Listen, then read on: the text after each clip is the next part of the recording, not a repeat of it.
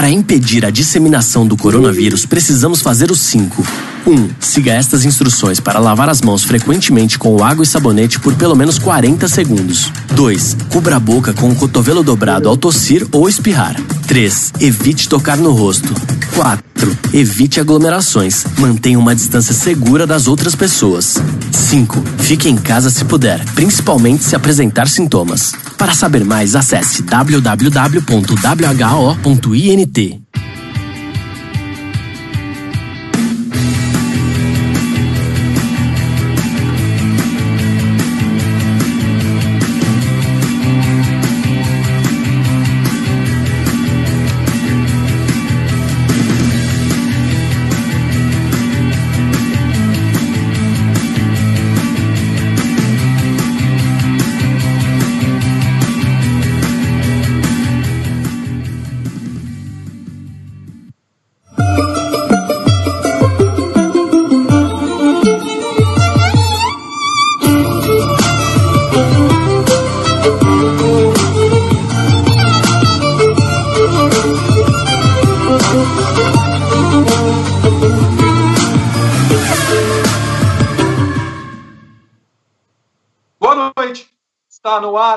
edição ao vivo do Paddock GP. Você que nos acompanha nesse momento, 8 horas no horário de Brasília.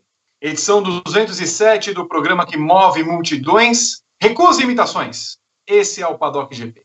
Comigo, com Pedro Henrique Marum, com Guilherme Bloise, com Gabriel Curti, lamentavelmente com Rodrigo Berton, mas muito bem e feliz. E você está aqui para horas e horas de programa. Você manda a sua mensagem, elogio, superchat e afins através do nosso chat no YouTube. Também manda através da hashtag PaddockGP pelo Twitter e pelo Facebook as suas mensagens sempre agradáveis e carinhosas. Temos no cardápio de hoje Stock Car, MotoGP, Indy, Fórmula 1 e, lamentavelmente, Adrian Sutil. É uma pena. É, então, hoje tenho tempo para falar que a nossa primeira meta para o Time Extended é 600 likes. Então, se você quiser ter mais programa, 600 likes. Se quiser ter mais programa do mais programa, 750 likes. Estou sendo claro e objetivo. Por conta disso, quero que Gabriel Curti, em 34 segundos, dê o seu boa noite e destaque inicial. Boa noite, Vi, boa noite, Gui, boa noite, P, boa noite, Bertão, boa noite a todos que estão nos acompanhando em mais uma edição gloriosa do Paddock GP. Bem rapidamente eu vou destacar a Indy, que mexeu em praticamente 100% do restante da temporada. É, quase não sobrou pedra sobre pedra. É, a gente vai discutir daqui a pouco o que mudou no calendário, mas preparem-se para uma verdadeira maratona. Falou no tempo, gosto assim. Pedro Henrique Marum, boa noite. 34 segundos para você. Boa noite. Vocês já me conhecem, já sabem como é que eu sou e já sabem que quando acontece uma coisa muito importante no mundo da arte, eu trago aqui no meu destaque inicial. Então, ontem morreu Olivia de Havilland, uma, a última grande estrela da era de ouro de Hollywood dos anos 30. Assim se encerra a era de ouro de Hollywood. Ela tinha 104 anos. Foi uma, foi uma, uma figura muito importante na luta pela sindicalização dos atores, né? A briga por salários era muito complicada. Os atores eram quase que é, tidos pelos estúdios naquela época, enfim, uma figura gigantesca na história do cinema. Olivier de Havilland morreu ontem aos 64 anos e, e se encerra uma era. Falou em 33, gostei. Guilherme Bloise, boa noite. Boa noite, gente. É, espero que todos estejam bem mais uma semana. E o destaque vai para a MotoGP, né, para a segunda vitória do Quartararo. É, sem sustos. E, e para mim, o, o, destaque da prova foi o, o, Valentino Rossi, né? E a ausência do Mark Marques também, que também a gente vai debater bastante durante o programa aqui. Muito bem, então já temos os dados iniciais, gostei de tempo. Eu quero o Rodrigo Berton, que terá 34 segundos para dar toda a sua mensagem inicial. Boa noite, Vitor, Gá, Gui, P.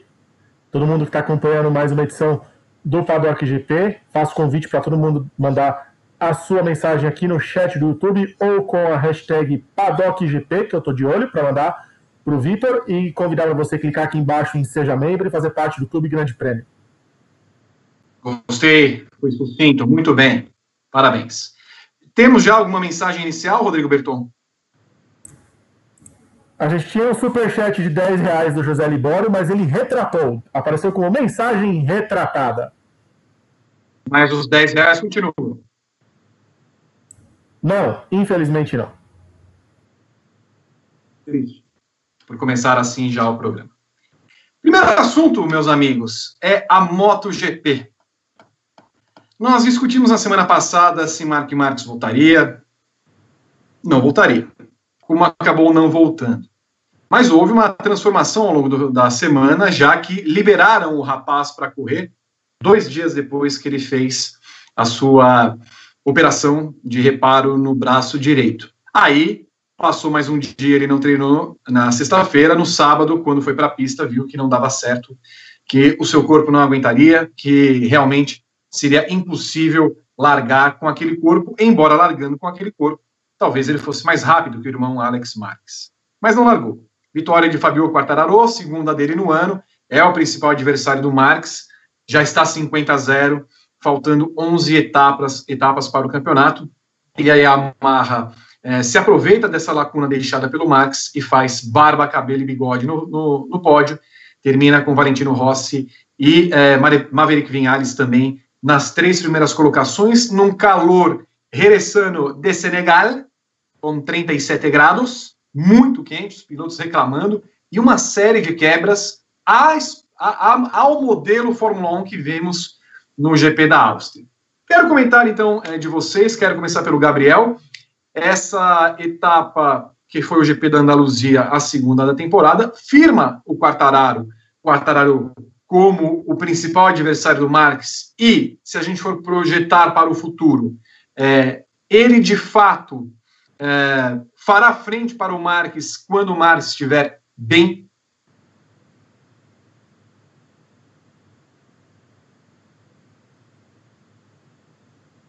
Gabriel.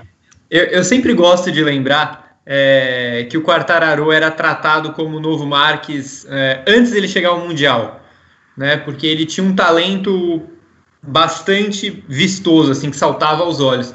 No Mundial, é, ele não mostrou muito isso até chegar na MotoGP.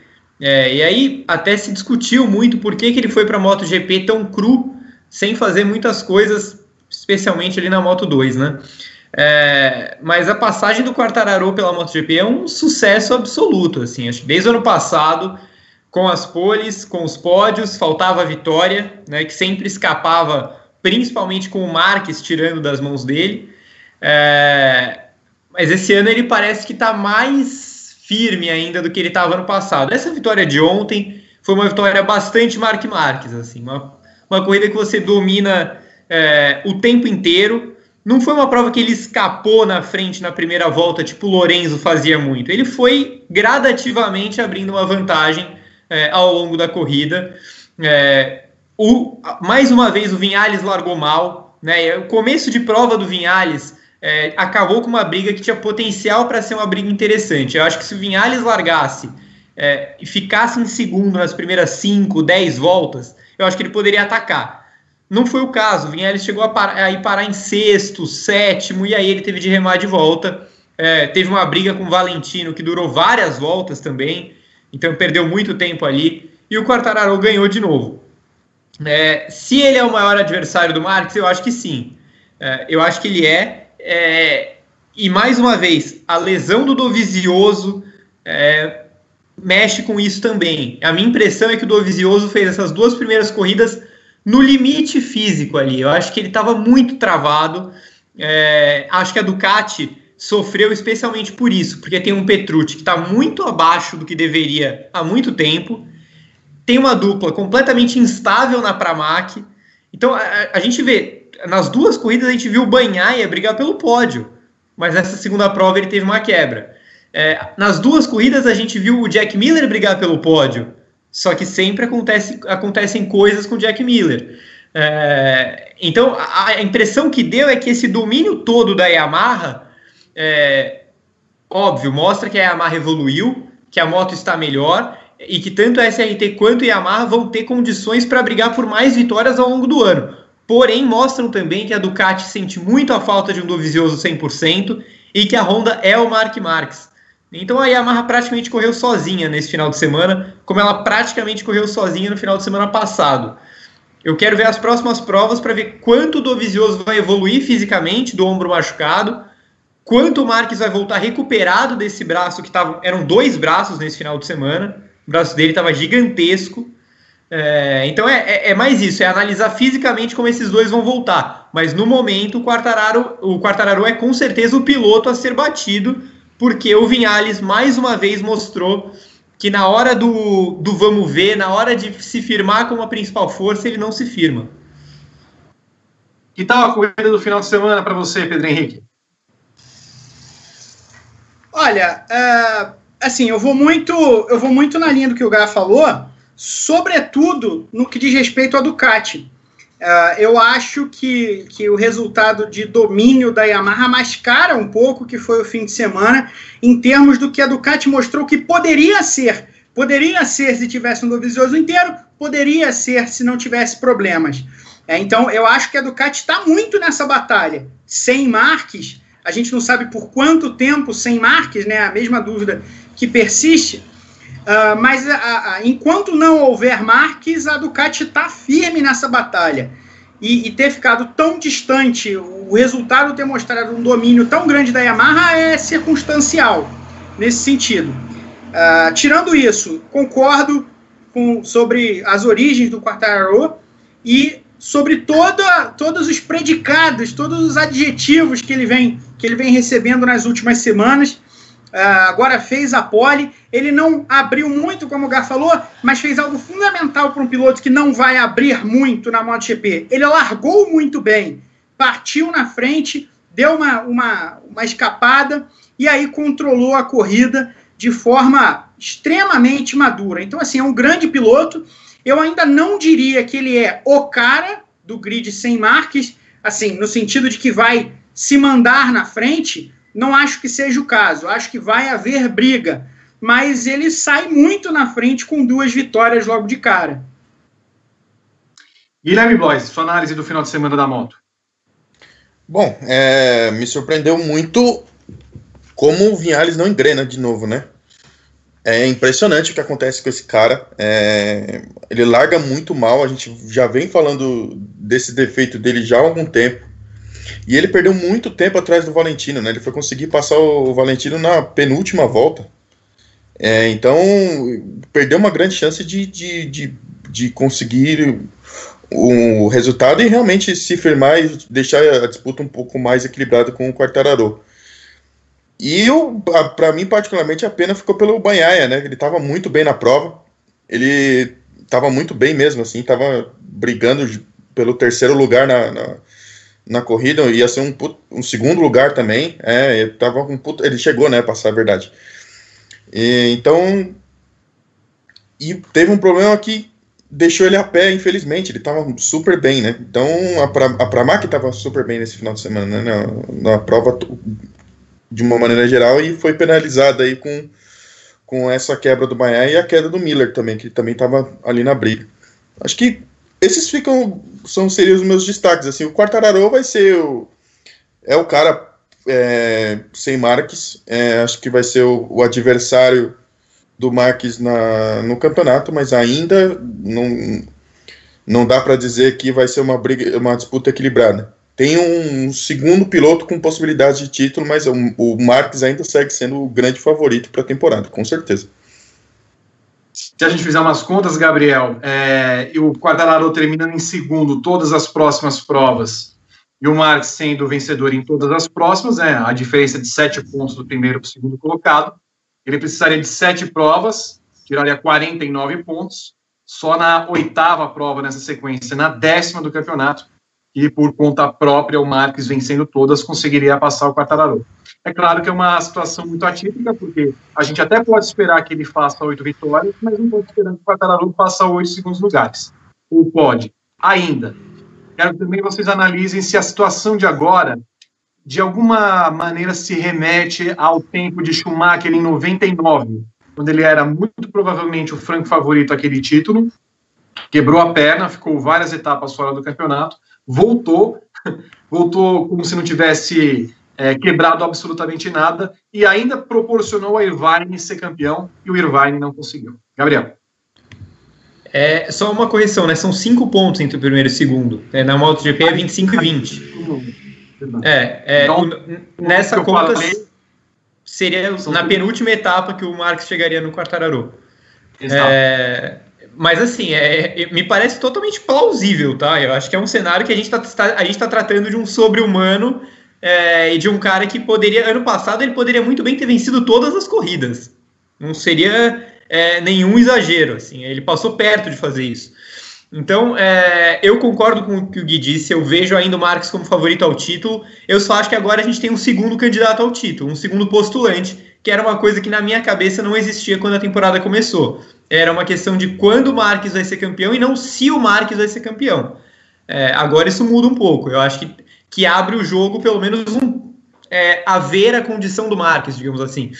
É, acho que o comparativo com o Schumacher é bem válido, porque 99 na minha cabeça era plenamente uma temporada para o Schumacher ser campeão, é, e a prova disso é que o Irvine passou muito perto do título com, sei lá, 1% do talento que o Schumacher tem, é, que o Schumacher tinha, né? É, então, sem querer tirar os méritos do Hackney, mas assim, aquele título estava muito fácil de ser vencido, por todas as circunstâncias que foram criadas. Ainda teve uma última prova completamente polêmica, com o Coulter segurando o Irvine, é, acidente, enfim, foi uma confusão. Não acho que vai acontecer isso na MotoGP, tá? É, acho, inclusive, que foi mais cedo essa lesão do Marques do que foi aquele acidente do Schumacher na época. É, acho que o Marques vai ter uma, uma margem maior para recuperar terreno e realmente acredito que ele vai recuperar esse terreno.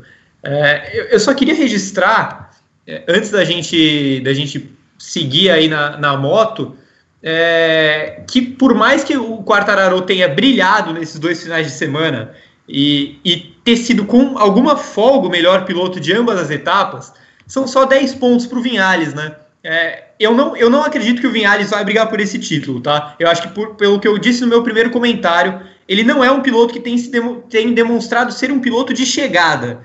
Mas, mas de todo modo são 10 pontos. Uma queda do Quartararo deve inverter essa ordem. Então, nesse momento, eu ainda acho que é, é muito cedo para a gente até cravar que o Quartararo vá brigar com o Marques até o final sozinho.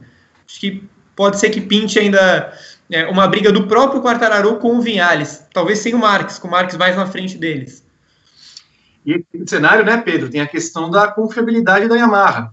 Vimos ontem, por exemplo, o Morbidelli, que andava ali no pelotão intermediário, passando inclusive o Vinhales, tendo problema. Aliás, as motos em geral tiveram um problema, né? O Banhaia teve problema, o Morbidelli teve problema, as KTMs andaram muito para trás, é, se esperava muito mais delas. Então, quer dizer, e, e, tem outra, né? A gente também observou que as equipes satélites estão andando na frente das equipes principais, né? O, a, a, única moto satélite da Honda do Nakagami dando um banho no Alex Max. Então, temos um cenário diferente na MotoGP esse ano, mas a única coisa que está diferente, que também o Marques saindo, a gente não vê o Marques não disputando o título desse ano. É, não, eu concordo. Uh, concordo com relação a, a imaginar o Marques como favorito. Agora, apesar da comparação com, com o Schumacher ser irresistível, só acho bom pontuar que o Schumacher ficou muito tempo fora, né? Uh, e voltou, como você falou, como se não tivesse é, perdido em nenhum, nenhum momento. O Marques, a gente não sabe ainda quanto tempo vai ficar fora, mas o Marques sangrou nesse fim de semana, né? Como, lembrando do, a, a, clássica cena do Rock 4, quando o, o Ivan Drago começa a sangrar aqui pelo, pelo rosto, e o Rock é alertado que ele está sangrando. O Marques sangrou. Ele mostrou que é humano. É, a gente não sabe se, se esse panorama vai ser muito diferente daqui duas semanas, três semanas, vai saber quando que o Marx vai se sentir confortável para voltar a guiar, se ele vai voltar como o Marques da pré-temporada. A gente não tem essa ideia. A gente imagina o Marques 100%, o Marques forte. E eu acho que não dá para perder de vista, não só que o Quartararo já tem 50 pontos no campeonato. Acho ah, que o Dovizioso, por exemplo, que está muito mais perto de estar 100% e tem uma moto boa, tem 24 pontos de, vantagem, de desvantagem para o Quartararo e 26 de vantagem para o Marques. É, então, é, se o Marques não voltar 100% e o Dovizioso conseguir recuperar essa forma, o Dovizioso vai ser um alguém que não, não vale nem, nem olhar na frente do campeonato? Eu acho que não. Eu acho que o Dovizioso está vivo nessa briga. Eu acho que o Quartararo dá um passo gigantesco e eu acho que tudo depende de que Marques a gente vai ver. Se é o Marques Schumacher 99 no retorno ou se é o Marques que sangra. É, isso é o ponto fundamental da luta pelo título da MotoGP. Posso acrescentar um, um, tempero nisso que o Pedro falou? Porque assim. É... tempero que, que sabor. Ó, nesse caso é um pouco mais amargo, porque assim. É...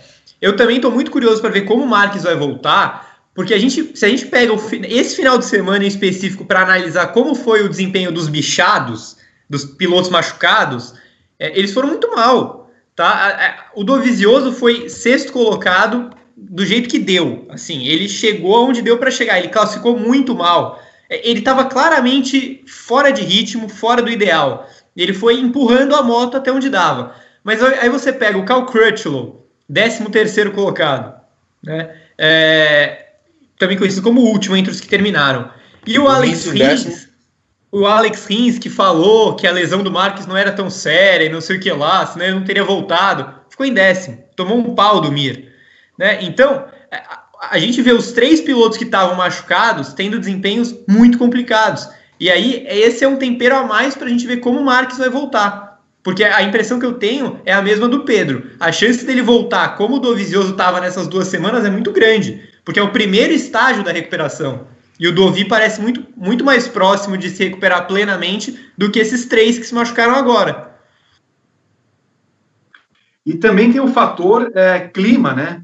Porque é, eles não. Teoricamente, eles poderiam utilizar uma espécie de cooler, mas qualquer cooler naquela situação não refrescaria o corpo. São quase 40 graus na pista, é, é, em, em, pista, né? O asfalto muito maior, a temperatura, um desgaste de pneus muito maior. E também tem o fato né, de você estar tá com os corpos machucados. Mesmo o Crutchlow, como vocês citaram, o Rins, não foram bem, e o desgaste sobre humano físico é muito maior porque, até porque eles não estão acostumados a correr nessa época na Europa. Né? Se correm nessa época, é mais já para a Ásia, indo lá para a perninha da Ásia, onde costuma chover, é muito mais úmido tudo mais. Mas o calor que pegaram nesse final de semana e que tende a se estender pelo mês é, de agosto vai ser um, um, um atrativo e vai ser um, um. Seria por isso, por exemplo, que as motos quebraram tanto, o que, que vocês é, ouviram a respeito das motos que quebraram? Morbidelli, a Yamaha quebrou por causa do calor, a Yamaha não tem confiabilidade, a Ducati também está com esse problema. Gabriel. É, é, essa era uma, um fator que, inclusive, a Ju colocou na análise, se não me engano, de sábado, né? Que era já um, uma preocupação muito grande das equipes, é, e me parece completamente ligado a, a, um festival de quebras que a gente não está acostumado a ver na moto. É, a, a gente costuma ver 16, 17 chegando ao final porque, gente, porque o pessoal cai, né? Não é que nem na Fórmula 1 que você encosta um carro no outro e às vezes arruma uma asa, troca um pneu. É, na moto, se você cair, amigo, é muito difícil que você volte. É, então, além da gente seguir vendo quedas, 3, 4 por corridas, o que é um número absolutamente natural, a gente está vendo quebras, né? Teve motor fumando, teve câmbio com problema, é, então, é, é, me parece que isso vai ser uma constante da temporada, tá? Eu acho que, que é uma condição completamente diferente da que, da que eles estão acostumados, como você mesmo falou. A gente até citou, por exemplo, o que foi a MotoGP em Termas, né, na época, é, na Argentina, que era sempre uma data complicada, porque fazia muito calor e eles não lidavam muito bem com isso, é, mas agora é, é, é todo final de semana é Termas. Né? Então, é, me parece um, um, um outro cenário para a gente analisar. Além dos pilotos terem de superar um aos, uns aos outros, pode acontecer qualquer coisa no meio do caminho, como foi com o Morbidelli e com o Banhaia, que eram dois caras que fatalmente ficariam no top 5 essa etapa. Estamos vendo uma rebelião dos, das equipes satélites, Pedro Henrique Marum. Inclusive, a, a, se tivermos de tirar uma surpresa para mim nesse começo de ano, é o Pepe Banhaia. Sim, andando muito bem. uh, eu acho que, que a, a, compactação do campeonato favorece uh, as equipes menores a uh, baterem a carteira das, das maiores, né, das equipes de fábrica, porque não há tempo para erros, não há tempo para desacertos, enfim. Uh, eu acho que na Yamaha, por exemplo, não está falando de problemas de confiabilidade, o, o Morbidelli nessa semana teve o mesmo problema de motor que o Rossi tinha tido na semana passada. Uh, isso vai continuar acontecendo e vai flutuar entre as equipes uh, de fábrica e as equipes satélite. Mas nesse momento a gente não vê uma diferença de desempenho que seja gritante. Uh, na primeira corrida, a Ducati, por exemplo, teve o Jack Miller rendendo bem, agora o Banhaia rendendo muito bem. Então, assim, é, eu, eu acredito nesse momento que a gente vai ver troca de soco entre as equipes de fábrica e as equipes satélite. E, e, essa é a tendência de uma temporada que não vai dar tempo de muita diferença, como a gente brincou semana passada, a temporada pocket, né? Então, a, a realidade desse começo tende a ser a realidade do campeonato, diferente do que acontece usualmente. Quem é que está colocando em pocket, Guilherme Boise? Quem é que está colocando o outro no bolso? Hum, boa pergunta. O...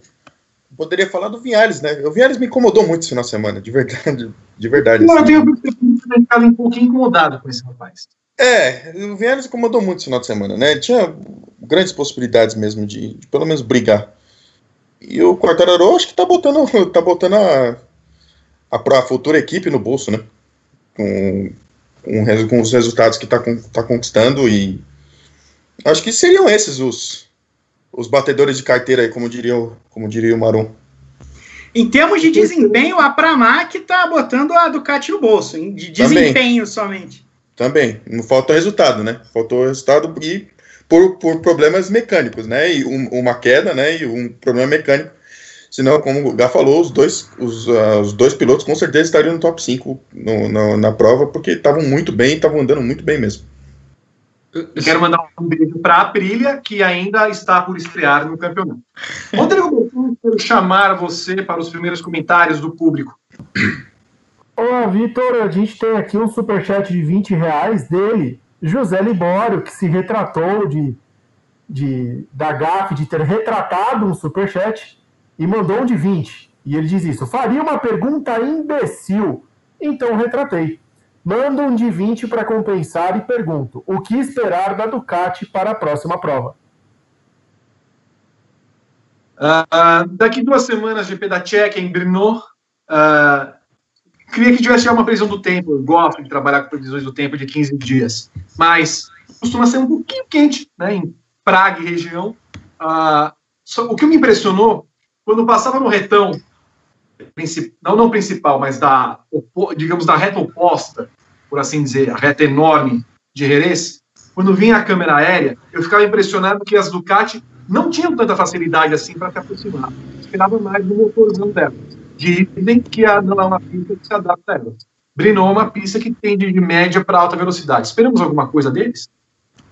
Esperamos. Eu, eu, acho, eu acho que, na verdade, assim, é, toda a pista é uma pista boa para o Mark Marques, mas Brno também é uma pista que a Ducati costuma andar bem. É, inclusive o Dovi ganhou lá em 2018.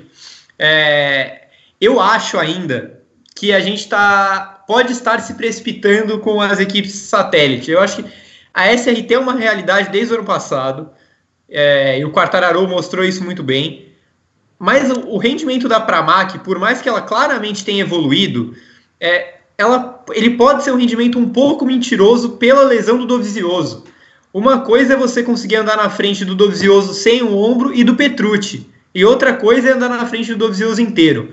Então eu acho que em com o Dovizioso recuperado, a tendência é que ele lidere a Ducati é, para essa briga pela vitória. Acho que a Ducati entra sim na briga para vencer. E a mesma coisa vale para a LCR e para a Honda, tá? O Nakagami foi o melhor piloto da Honda nas duas corridas, é, mas foram as duas primeiras corridas da vida do Alex Marques na MotoGP, né? O Mark Marques caiu em uma e não disputou a outra. É, inclusive, o Alex foi bem nessa corrida de ontem. Para quem largou em 21, último lugar, chegar em oitavo é uma corrida bem decente. É, inclusive, eu acho, a, a impressão que, que, eu tenho é que o Alex está ainda naquele momento de completar corridas, que ele não está tomando muitos riscos, né? Então, a gente não vê ele sendo o, o piloto mais arrojado, é, entrando nas curvas de uma maneira tão agressiva quanto ele entrava na Moto 2. Então, me, me parece um Alex Marques ainda meio que de freio de mão puxado, mas que até o momento não passa vergonha, não. Eu acho que os resultados dele são bem ok para um cara que está no seu primeiro ano de, de categoria. Ele está em oitavo no campeonato. Acho que tá ok, não tá ruim. Pedro Henrique? Acho que tudo depende do, do nível que o Dovizioso vai poder apresentar em Brno, né? Se ele tiver mais inteiro, eu arriscaria dizer que uh, é minha aposta, é o favorito para ter esse primeiro grande momento dele no campeonato, né? Porque ele teve até bons resultados com o que dava para fazer, mas nenhum grande momento. Ah, como o Gá lembrou, ele já venceu lá. Guia bem é uma, é uma, é uma pista que casa com a Ducati, então assim, ah, é, é a grande chance de deixar uma marca, né? A primeira marca da Ducati em 2020 ganhar a corrida em Brno. Ah, vamos ver com certeza o Petrucci não é esse cara. Uh, então, assim, não, não dá para apostar no Danilo Petrucci. E tudo vai depender da saúde do Dovizioso. Se ele tiver saudável, ele entra forte na briga para ganhar essa corrida e aí entra forte na briga pelo campeonato, porque vai dar o recado que também está recuperado fisicamente. E aí eu concordo com o que o Gá falou com relação a que a tendência é ter o Dovizioso puxando a Ducati uh, na frente da Pramac. Isso aí eu concordo totalmente. Só que até agora é um pouco do reflexo da falta de saúde do próprio Dovizioso e da falta de, de, não vou dizer qualidade, mas da falta de, de casamento ali, de encaixe entre o Danilo Petrucci e a moto potente que ele tem na mão. E para você, Guilherme? Acho que eu vou muito na linha do, do, do, dos meninos também. O, o Dovizioso bem, ele, ele ele incomoda. E ainda mais a gente não sabe em que condições o Mark Marques vai chegar e se vai chegar. Eu acho que ele desponta também como um dos, um dos fortes candidatos a, a conquistar bons resultados. Quem sabe não pode ter mesmo uma vitória também no, em Brno, né? Eu acho que é, é, a tendência é essa mesmo. Ele puxar a Ducati para frente e botar a satélite que estava incomodando nessas duas últimas provas para trás mesmo, né? Então eu acredito que o Dovizioso tem, tem a possibilidade, ele é um grande piloto, tá ele inteiro, a gente não viu ele inteiro ainda, né? Ele, ele tá fazendo o possível dentro do possível, né? E tá faltando alguma coisa que eu acho que pode vir agora no, nessa próxima etapa da, da MotoGP. Próxima etapa, portanto, o GP da Tchequia em Brno. Gabriel, por algum acaso você viu a previsão do tempo para que, que daqui duas semanas lá? Chegou a ver? Não, não vi. Chuva? Sabe o que vai acontecer? Não. 26 graus. Nada demais. Ah. É. Não, não vai ter muita graça, então. Pode, inclusive, não é, não é uma temperatura estratosférica, né? Acho que a gente pode ter uma corrida mais normal do ponto de vista de confiabilidade. Antes da gente mudar de assunto, eu só queria registrar uma coisa da KTM, é, que me parece uma equipe que evoluiu muito do ano passado para esse ano, mas que se, se não deu uma chamada no Brad Binder, precisa dar. Porque o Brad Binder acabou com o final de semana da KTM acertando o Miguel Oliveira na primeira curva, né?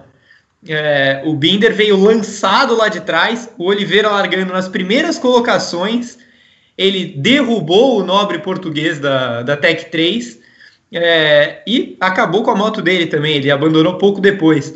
É, então, assim, é, um final de semana que podia ter sido muito promissor para a KTM, acabou ficando só com o sétimo lugar do sempre competente Paul Espargaró. O Lecona caiu de novo. Esse, é, vai ser divertido acompanhar a Iker Lecona na MotoGP, viu? E, e, o Binder fez essa besteira. Então a KTM tem uma pontuação muito menor do que ela deveria nesse momento. Mesmo assim, está na frente da Suzuki. Já é um começo de campeonato interessante. Também gostei de Jack Miller falando: sou candidato ao título. E cai. Enfim, lembrando que nós falaremos de Portugal tema Fórmula 1. E também falaremos nesse programa de Cola Pinto, no segundo bloco. Vamos agora. Ouvi? Pois não. Tenho mais um superchatzinho de moto aqui antes de virar o assunto. Eu ia falar. É do Sérgio Teles, ele mandou por dois reais se a MotoGP 2020 pode ser igual a Hunt e Lauda em 1976. É comparável, sim ou não, Gabriel? Não, acho que não. Até pelo perfil dos envolvidos, acho que Hunt Lauda foi uma coisa muito mais folclórica do que propriamente uma, uma disputa de dois grandes é, da história da Fórmula 1. Acho que o Lauda é um dos maiores da história da Fórmula 1 e o Hunt é uma das grandes figuras da história da Fórmula 1. E essa rivalidade foi interessante porque eles eram opostos de personalidade, assim. Acho que não tem muito a ver, não. Pedro. Não, até porque se aquela batalha de Hunt e Lauda acontecesse hoje, é, seria muito criticada, porque vamos lembrar, grande parte daquela disputa aconteceu nos tribunais e ao largo de meses, depois de, de corridas que aconteceram ainda na primeira parte do campeonato. Então, não vejo muito, muita coisa parecida, não. Guilherme? Também não vejo nada parecido, não. Podemos mudar o assunto, a chavinha, Rodrigo Berton? Por favor, vamos falar agora de Stock Car. Vamos falar de Stock Car, que estreou no final de semana lá em Goiânia. Novos carros, bolhas, e a bolha, né? O carro da Toyota venceu na sua estreia as duas primeiras etapas, com Ricardo Zonta e com Rubens Barrichello, que lidera o campeonato, né? Depois de uma punição aplicada horas e horas depois pela gloriosa CBA, né, os fiscais da CBA, responsáveis pelas punições da Stock Car. Mais uma vez, nós vamos começar a falar e falar e falar disso. A gente vê isso na Fórmula E, algumas vezes na Fórmula 1, e mais uma vez a Stock Car nos brinda com pós-resultados. Ricardo Maurício e Diego Nunes acabaram sendo punidos mais tarde é, por incidentes que aconteceram nos boxes. É, o Ricardo Maurício teve um incidente com o Thiago Camilo, Uh, o Diego Nunes teve um incidente com quem, que eu não me lembro mesmo? Ah, deixa eu ver aqui. Com Atila Abreu. Com Atila Abreu. Caiu de quinto para décimo quinto. Como foi essa, essa estreia? Começa com o Pedro Henrique Marum. Como foi essa estreia da Stock Car? A contento? Foi dentro dos protocolos de segurança por, por tudo que vimos? Não teve público, não teve imprensa, só o pessoal que estava ali nos boxes, mas que tal como uh, esporte a Stock Car estrear da forma que estreou em 2020? Primeiro que o grande problema ali para as duas corridas, acho que o calor, né? O calor foi estava muito grosseiro, calor ensurdecedor em Goiânia uh, e que cobrou muito na segunda corrida, especialmente. Uh, o, o lado bom, achei legal ver a Toyota estrear vencendo e achei legal ver que não há diferenças grosseiras entre os carros da Chevrolet e da Toyota, né? Então, uh, são carros competitivos, essa parte é boa. Com relação às duas corridas, ficaram muito abaixo, uh, mesmo se a gente pegar na, a Fórmula 1, por exemplo, a, a estreia com os muitos problemas acabaram rendendo uma corrida mais divertida do que seria.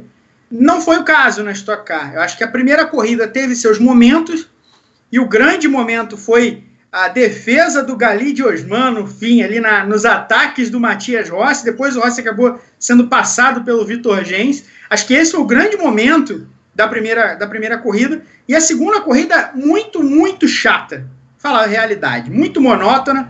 Pouquíssima coisa aconteceu que não fossem os problemas, e nem os problemas conseguiram criar ali uma, uma movimentação mais divertida, o que não tira de maneira nenhuma o mérito do Barrichello, que com, de novo, com muita inteligência, muito bem na estratégia, ele sabe muito bem o momento de, de é, jogar a bandeira branca da primeira corrida e se preparar para ganhar a segunda, faz isso como ninguém, fez de novo, guia também como nenhum outro piloto da Stock Car em Goiânia e fez isso dessa vez. Uh, então, assim, o nível da corrida foi abaixo do que a gente esperava depois de tantos meses.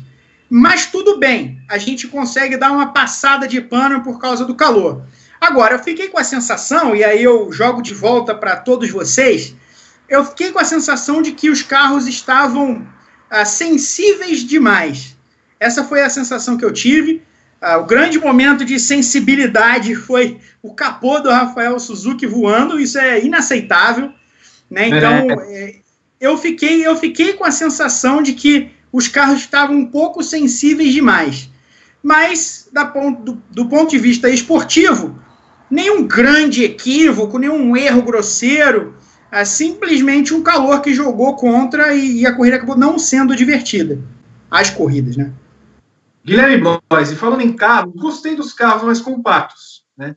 Mas é, é, dá para perceber que a, a mudança também no, no, transcorrer do final de semana, com provas de 30 minutos, também está atrelada ao fato dos carros serem novos e que provavelmente, se tivesse mais tempo de corrida, nós teríamos muito mais quebras, né?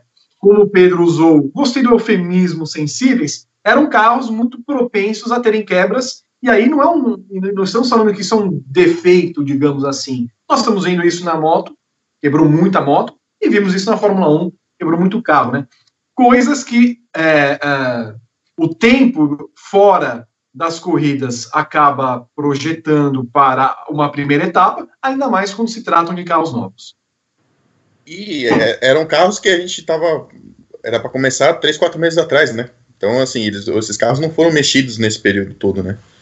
Então, acho que talvez. E aí você junta mais esse fator com o calor ensurdecedor de Goiânia, pista quase chegando a 50, 60 graus de temperatura. É claro que é, dá para se dá para, como disse o Pedro, dá para passar um pano nesse sentido, né? Tipo, né, nessa quebra dos carros, eu não acredito que seja que vá ser uma constante durante esse ano. Hum, esse tamanho problema com relação a essas essas quebras, é, a gente precisa ver o que vai o, o, o, que vai se desenrolar, quantas etapas a gente vai ter na Stock Car, né? Ainda está tudo muito indefinido. Eles queriam começar a temporada de alguma forma, pelo, pelo, pelo menos isso eles conseguiram né? Entregaram duas etapas em Goiânia. Duas etapas bem monótonas, como disse o, o Marum, foram teve um pouquinho de emoção no segundo, nas primeiras voltas da segunda prova, com, com, a, com a manobra do Barrichello chegando na liderança, mas depois que ele assumiu a liderança foi, foi super tranquilo. E a questão dos carros, eu acho que vi, é uma são, são ajustes que vamos fazer durante o ano, né? É, e eu acho que leva, a gente tem que levar muito em consideração essa parte de do tempo que as equipes não mexeram nos carros por conta de toda a situação que a gente ainda está vivendo, né? Então não, não houve não houve tempo de fazer ajustes, ficou, ficou muito tempo esse ajuste para para acontecer. E eu acho que eu, o que a gente viu em Goiânia não vai não deve não deve ocorrer no, no sei lá quando a, a, a, a temporada realmente engrenada, que sei lá três quatro etapas assim. Gabriel, sua visão do final de semana, é, que tal a estreia da, da Stock, nesse calor comparável com Senegal e Jerez de la Fronteira, né, muito, muito similar, inclusive, mas que teve duas provas pocket, já que estamos usando essa palavra no final do programa. Duas provas um tanto porres, inclusive. É, eu, achei, eu achei o final de semana da Stock Car muito chato. Eu achei as corridas muito chatas. É, concordo com o P que a primeira foi melhor do que a segunda, mas na terceira volta, se eu não me engano, a gente já tinha Zonta, Serra e Kodair nas três primeiras colocações. O Kodair passou o Serra depois e foi isso. É, teve alguma, tiveram algumas boas disputas, acho que o Matias Rossi foi responsável por várias delas. É, até ele fez uma largada bastante atabalhoada e isso deu emoção para a corrida, porque ele veio remando lá de trás e passando a galera. É, teve bons duelos com o Galide, com o Guilherme Salas também. É, o Júlio Campos fez uma corrida de recuperação na primeira prova interessante, passou bastante gente. É, mas em geral foram, foram duas corridas meio paradonas, assim. É, não sei, eu posso ainda estar me acostumando com os carros. Os carros são mais pesados né, do que eram os anteriores. É, e por isso ainda tem uma performance diferente do que eram os carros do ano passado. É, mas assim, de competitividade não foram duas corridas que me chamaram a atenção, não. Ponto positivo, com certeza, o equilíbrio entre Toyota e Chevrolet. Acho que é fundamental para a categoria e fundamental para que a gente tenha uma boa disputa no campeonato, inclusive. É, o campeonato começa de uma forma totalmente aberta, porque como a gente sabe, o Rubinho é meio que um Dixon da Stock Car, né? Geralmente quando ele vence, tá muito atrelado à estratégia e coisas do tipo, consumo de pneu, é, ele poupa muito bem o equipamento, ele sabe dar o bote na hora certa. É, mas você pega a tabela de classificação, você tem Rubinho, Daniel Serra, Thiago Camilo, Ricardo Zonta, Ricardo Maurício, Cacá Bueno, todo mundo muito perto. É, e são nomes, todos eles, muito pesados. Nomes que, que no final do campeonato devem estar lá na frente, é, como estão quase todos os anos. Então, é, acho que foi um começo interessante para o campeonato, apesar dessas punições com 600 horas de de distância para o final da corrida, que foram ao melhor estilo Fórmula E, né? A estoque geralmente é semanas depois, né? No STJD. É, essa foi mais Fórmula E mesmo, assim, dos comissários levarem quatro horas para decidir, ver, verem o futebolzinho tranquilos e aí mandarem a punição. É, mas, mas, assim, na parte da, da corrida em si, não, não me agradou muito, não. Sinceramente, essa espera toda para duas corridas médias, assim, não, não foi muito bom, não.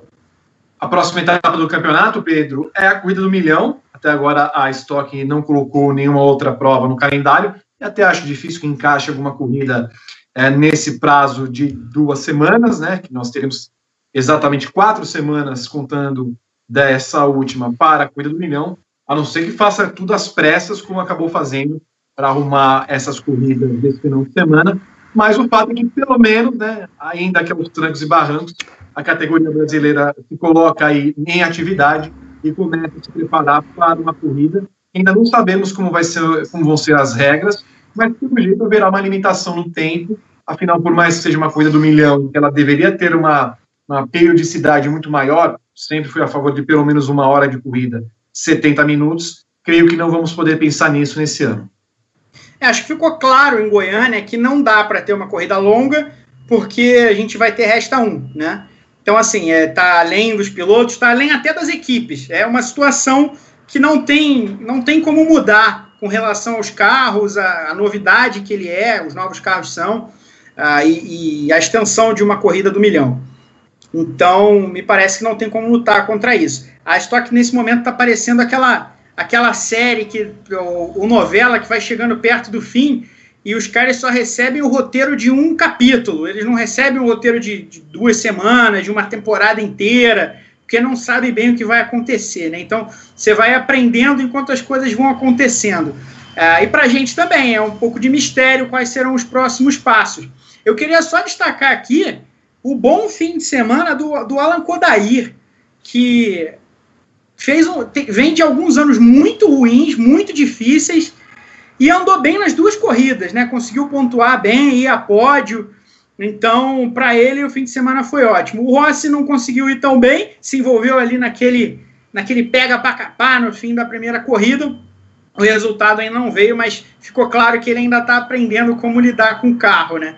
É, acho que com, com, relação a pilotos, esses são os dois caras que eu queria, que eu tinha anotado aqui para destacar. E com relação às corridas em si, é isso a Stock vai aprendendo enquanto caminha. Rodrigo Berton, temos comentários do público a respeito da Stock Car no final de semana? Temos, temos sim. O Rafa Alves diz que são belíssimos carros e ronco, mas precisam colocar uma trava decente no capô. O canal Start Your Enginess Estocar sem capô voando não é estoque, mas os pilotos comentaram mesmo que os carros parecem mais frágeis e pesados. O Marcos Martinho, além do calor, a umidade baixa, foi outro complicador para a prova da estoque. E o Renato Vieira levanta uma questão aqui, Vitor, que me deixou um pouco preocupado. Pois não. Qual seria? A galera daqui é mais Fórmula 1. Semana que vem pode pedir mil likes que a gente tanca. Olha só, eu acho que a galera não tem que ser mais Fórmula 1, ela tem que ser mais paddock GP. E temos só 226 likes.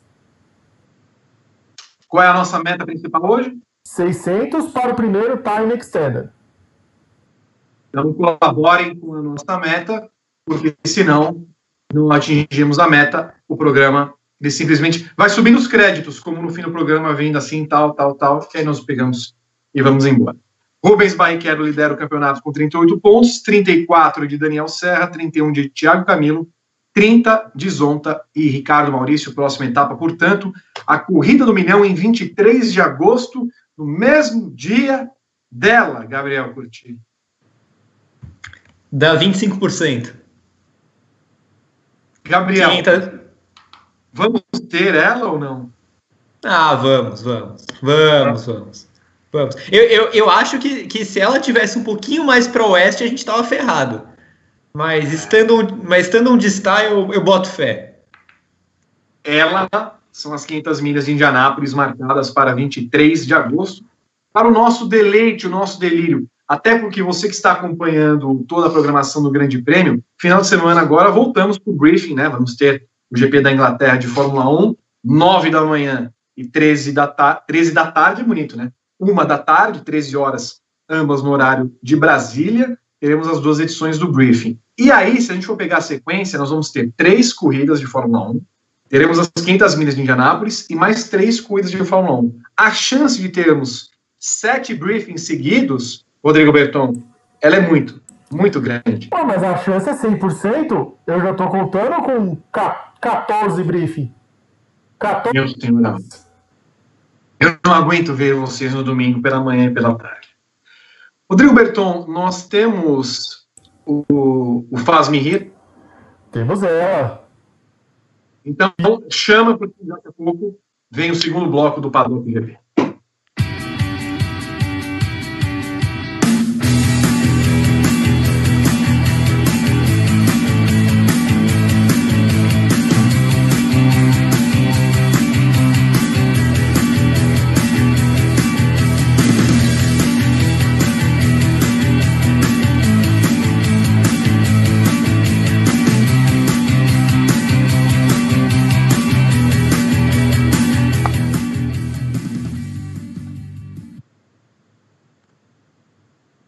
De volta com o segundo bloco do Paddock GP, o GP Expresso. Os nossos comentaristas vão falar tudo, ó. Hoje tem tempo, hein? Hoje não podemos perder tempo. Primeiro assunto do nosso segundo bloco é ela, as 500. Gabriel Curti, nosso, o nosso Roger anunciou que haverá mudanças, né? Eram 50% da capacidade, agora 25% da capacidade. Ele era o nosso tema único do tema 1. Porém, entretudo, contanto, todavia, hoje, hoje, segunda-feira, a Indy já anunciou que muda tudo. Não vai ter Portland, não vai ter Laguna Seca 1, não vai ter Laguna Seca 2, mas vai ter Mid Ohio 2, Gateway 2 e Indianápolis Misto 3 suportamos tantas mudanças? Ah, eu acho que faz parte, né? É, como a gente vem falando aqui, são concessões que a gente precisa fazer se a gente quiser ter o campeonato. É, a Indy sempre me pareceu ter voltado antes da hora, sempre falei isso aqui, é, pelo cenário que os Estados Unidos passavam. E esse cenário é o mesmo que vale para o Brasil aqui, para Car e para todas as competições esportivas que estão acontecendo por aqui. É, lá nos Estados Unidos voltaram com muitos estados perto do pico da pandemia, outros estados que ainda não tinham atingido, mas que fatalmente atingiriam, e agora a costa oeste dos Estados Unidos passa por um momento é, devastador. Né? A gente, inclusive, assim, é, sendo bem claro, né, o cancelamento do GP de Portland era uma questão de tempo. A governadora já tinha baixado um decreto que proibia é, eventos com mais de 100 pessoas reunidas. Então, assim, não podia ter uma corrida de, de Indy. 100 pessoas é o quê? Duas equipes? Não, existe isso. É, então estava na cara que essa corrida ia cair. E Laguna Seca também era muito esperado, porque a Califórnia apresenta números bastante preocupantes. É o terceiro estado com mais, mais mortos pelo coronavírus e está em crescente, né? Os outros dois não estão. É, então, assim, são quedas esperadas e as, e as soluções é, são simplesmente o que tinha. Porque você pega o calendário da Indy, as próximas etapas, Mid Ohio, dobraram. 500 milhas de Indianápolis, não tem como dobrar. Gateway, dobraram. GP de Indianápolis 2, dobraram e virou 3. É... São Petersburgo, não tem como dobrar uma corrida de rua, é, ainda mais com, com o que está acontecendo. É, já ter uma corrida de rua já me parece muito arriscado, mas duas seria é, estranhíssimo, fechar a cidade e tal. Então a, Indy fez o que dava para fazer para manter as 14 corridas. É, do ponto de vista desportivo, de pode não ser a maior maravilha, ter três corridas no mesmo traçado é terrível, terrível. Se a gente vai ter três corridas no misto de Indianápolis, é realmente bem complicado. Mas assim, eu acho que não tinha muito o que fazer, não. Eu só queria deixar aqui de novo minha indignação, porque a classificação de Gateway vai ser igual à classificação de Iowa. Guilherme Bloise. Ah, o, tem que fazer essa concessão, Vi. A gente tem que ter essa. A gente está falando disso durante o, já a temporada inteira do paddock, né? É, as coisas vão mudando. A gente está trocando pneu com o carro andando, literalmente, né? A Indy está fazendo isso, a Fórmula 1 está fazendo isso também. É, sim, né? Uh, entra, entra, entra etapa, sai etapa. Questão. A gente dorme um dia com Laguna Seca e, e Portland, acorda com três Indianápolis. Então as coisas vão. são muito dinâmicas, né? Tal qual o jornalismo, como você gosta muito bem de dizer, né? Então, as coisas é, são e são questões que a gente tem que tem que entender. É, se a gente quiser ter uma, uma um, alguma coisa parecida com uma temporada esportiva, a gente tem que estar totalmente disponível para as mudanças e, e com tudo que vai tudo que pode ainda acontecer, porque a gente tem que lembrar os Estados Unidos e o Brasil são os dois maiores países com casos de coronavírus, né? Então, e, curiosamente, são dois países que negam a existência dessa, dessa doença. Então, é, as coisas têm que. Por isso que essas coisas a gente tem que conceder e entender e para pelo menos a gente ter uma temporada de, de automobilismo esse ano. Henrique Mago. É, não tem muito mais que acrescentar. É, a gente fez o que é, dava para fazer, porque onde as corridas foram canceladas, não dá para ter corrida, é muito óbvio. E onde dava para remanejar, as corridas foram remanejadas. É, a gente não pode separar a Indy do restante do mundo, a gente sempre fala isso aqui. E se a gente pegar o restante dos esportes nos Estados Unidos, o momento que seria, em tese, de retorno e recuperação é um momento dramático, né? A Major League Baseball recuperou o campeonato, começou o campeonato no, no sábado, na sexta-feira, e já hoje surgiu a notícia que 14 pessoas do entre jogadores e staff do Florida Marlins estavam infectados com o novo coronavírus, e não apenas isso, jogaram boa parte deles ontem, já, eh, já sabia que estavam infectados, jogaram a partida contra o Philadelphia Phillies, estão em quarentena na Filadélfia, porque jogavam fora de casa, então a sequência de jogos do, do time da Flórida foi adiada, a sequência de jogos do time da Filadélfia também foi adiada, jogariam hoje com o New York Yankees, maior franquia do beisebol. O, o, basquete volta uh, agora nessa semana, o hockey também está voltando, mas nos dois casos em situações de bolhas, né? São bolhas, assim como o futebol, todo mundo no lugar, cuidados específicos. Então, quem não tem bolha vive um, um momento dramático. A NFL tem amplas dúvidas sobre se vai ter temporada ou não, e naturalmente aconteceria também com a Indy. Só quero lembrar aqui que alguns meses a gente falou que a Indy podia se tornar campo de batalha uh, político entre os dois grandes partidos dos Estados Unidos, no momento em que uh, a ciência está em discussão, né? Então a gente tem a gente teve o cancelamento de, de, de corridas no Oregon e na Califórnia, dois estados uh, que são governados por, pelo Partido Democrata, e dobrou, dobraram essas corridas uh, em Indiana, governado pelo Partido Republicano, uh, em, no, no, em Ohio, né, também com, pelo Partido Republicano, e o Illinois, não, o Illinois é Partido Democrata. Então, só para lembrar que a gente não está fora dessa, dessa batalha entre é, intrapartidária, né, entre os dois partidos dos Estados Unidos a 100 dias da eleição presidencial. Segundo assunto do nosso bloco 2, foram a reunião europeia. Caio Polé é o líder do campeonato, ficou em segundo lugar em uma das etapas desse final de semana. Né? Ah, e ele está a 14 pontos na frente, o nosso glorioso Franco Palapinto, Gabriel Curtido. O, o Colé tem como adversário principal o Palapinto?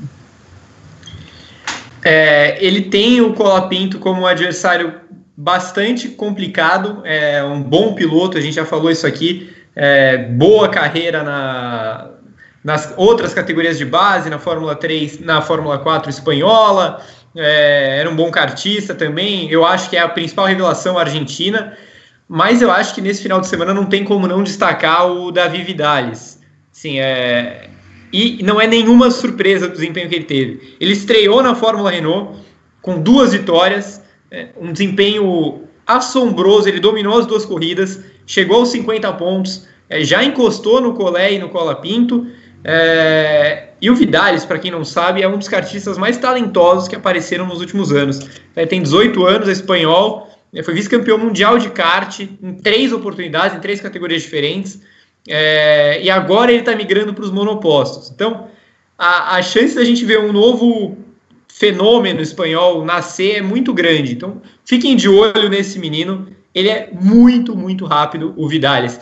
Eu quero ver o que, que vai ser da, da temporada dele, se ele vai fazer a temporada completa. Porque, por exemplo, a gente lembra nas últimas, nas, nos últimos anos, o Palu foi um cara que várias vezes fazia provas esporádicas de vários campeonatos, porque ele não tinha orçamento para correr a temporada toda. E ele sempre ia bem em todos esses campeonatos. Então eu quero ver o que vai acontecer com o Vidales. Nesse momento ele só, só, só foi confirmado para as corridas que ele fez. O resto está em aberto. Mas se ele disputar o título inteiro, é, eu, eu já coloco ele como favorito ao campeonato. Guilherme Blois. Ah, o, o Colé e o Cola Pinto vão ser, vai ser a batalha, né, da, da, da temporada da Fórmula Renault, né? Os dois estão muito bem no ano todo. O Colé conseguiu um segundo lugar e um quinto na, no, no, final de semana em Imola. Imola também, que vai ser o tema do programa logo menos, né? Então, acho que são os dois os principais. E o Vidalis fez um grande final de semana, né? É, Para quem nunca pegou num carro, já, já inicia a temporada com duas vitórias, você tem que ficar de olho. Se vai ser um fenômeno ou não, se vai ser um, um grande piloto ou não, não sei, mas já desperta o olhar, um olhar diferente do, de quem aprecia automobilismo. E o moleque tem, tem, tem cara mesmo de que é do ramo, de que é diferente e que tem tudo também para para alçar novos, novos voos aí no, na, na Fórmula Renault. Pedro Henrique Maru. É isso. É, se o Vidal seguir no campeonato, seguir a toada, né, continuar, continuar guiando o carro daqui para frente, ele é candidatíssimo ao título, talvez até favorito. Uh, se não continuar, a briga tende a ficar mesmo entre, entre o, o brasileiro e o argentino, né, o Colê e o Cola Pinto. O Gui já tá rindo para mim, eu não sei por que, que ele tá rindo já. Eu, o... eu achei que você não ia falar os nomes para evitar o a quinta série Vitor Martins, entendeu? Por isso que eu ri, desculpa. Não, tudo bem. Não, mas é, é, basicamente isso. Depende. A gente tem uma briga que tende a ser entre esses dois pilotos. É, o, o Vitor Martin, nosso glorioso homônimo, também é o piloto que tem, tem condições de entrar na dança. Acho que ele é o terceiro cara que tem condições de entrar nessa briga. Uh, se não tiver o Vidales. Se tiver o Vidales, o Vidales está fortíssimo na briga pelo título. Terceiro assunto do nosso tema do bloco 2. Brandon Hartley, tal qual na Fórmula 1, foi escorraçado da Dragon na Fórmula E, abrindo espaço, Pedro Henrique Marum, começarei com você, já que o tema é pertinente a ti. Sérgio Sete Câmara entra no lugar dele para a rodada sextupla, sextupla da Fórmula E em Berlim.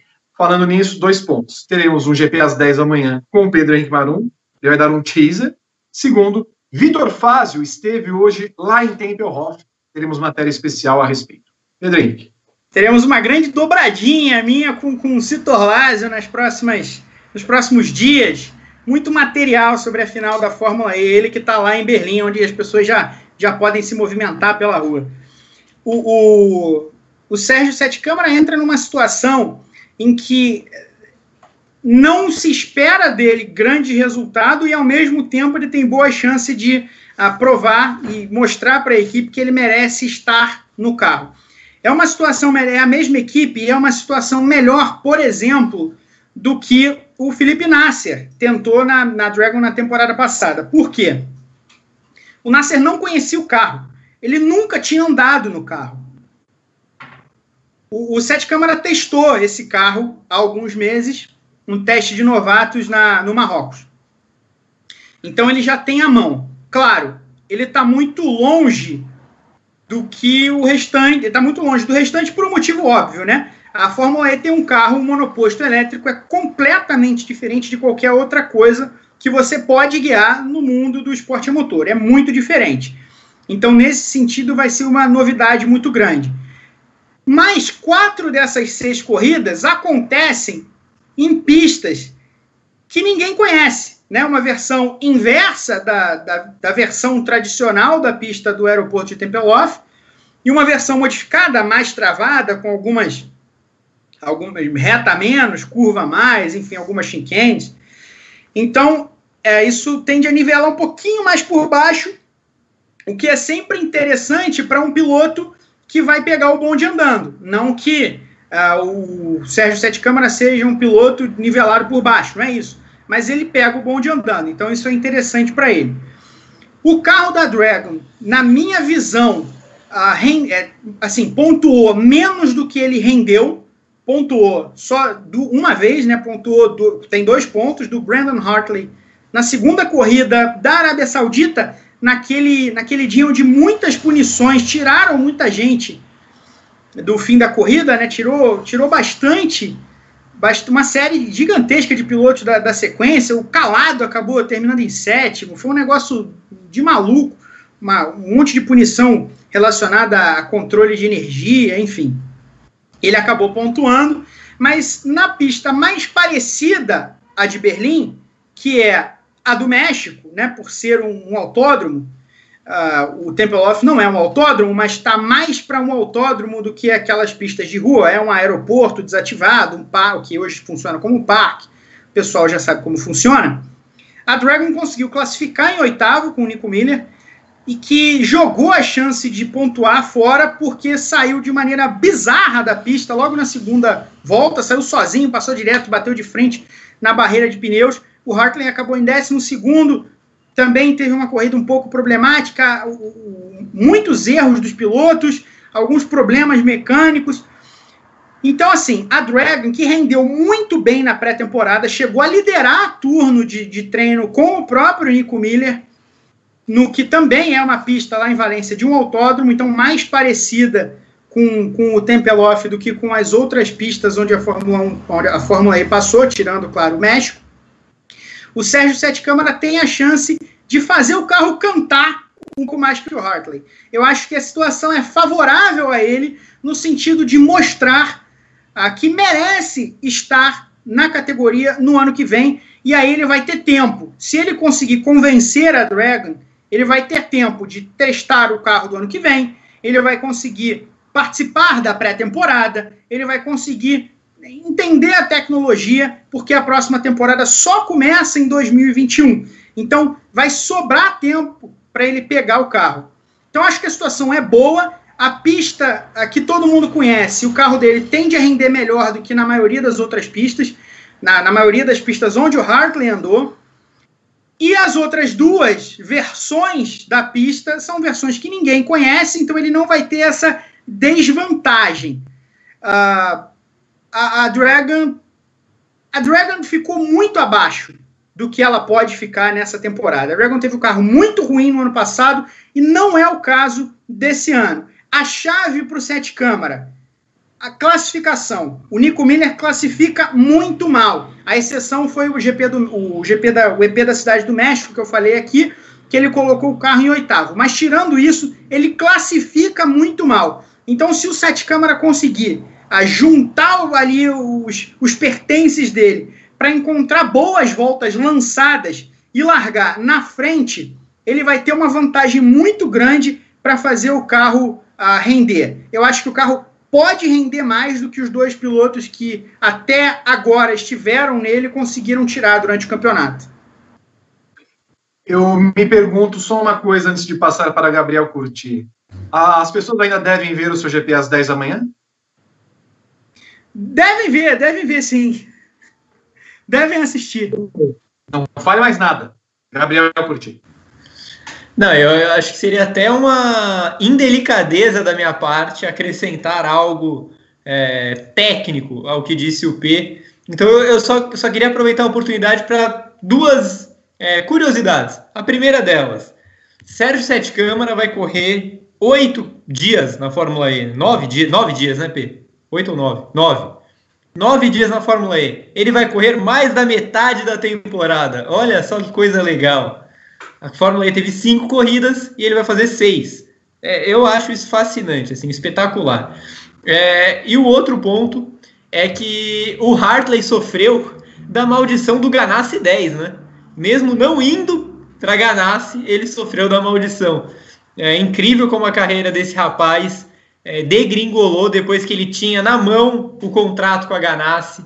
Era só assinar para ele ser o companheiro do Dixon, né, fazer o time Nova Zelândia, tava tudo certo. Aí a Toro Rosso falou: "Ah, corre aí com a gente, vai". E ele foi. E o resto é história. Guilherme Blois. Bom, eu tenho muito pouco a acrescentar depois do, do que o Marão falou. Inclusive, já recomendo a todos assistirem o GP às 10 deste rapaz, porque, né, se se o teaser já foi essa aula toda, vocês imaginam o vídeo completo como vai ser.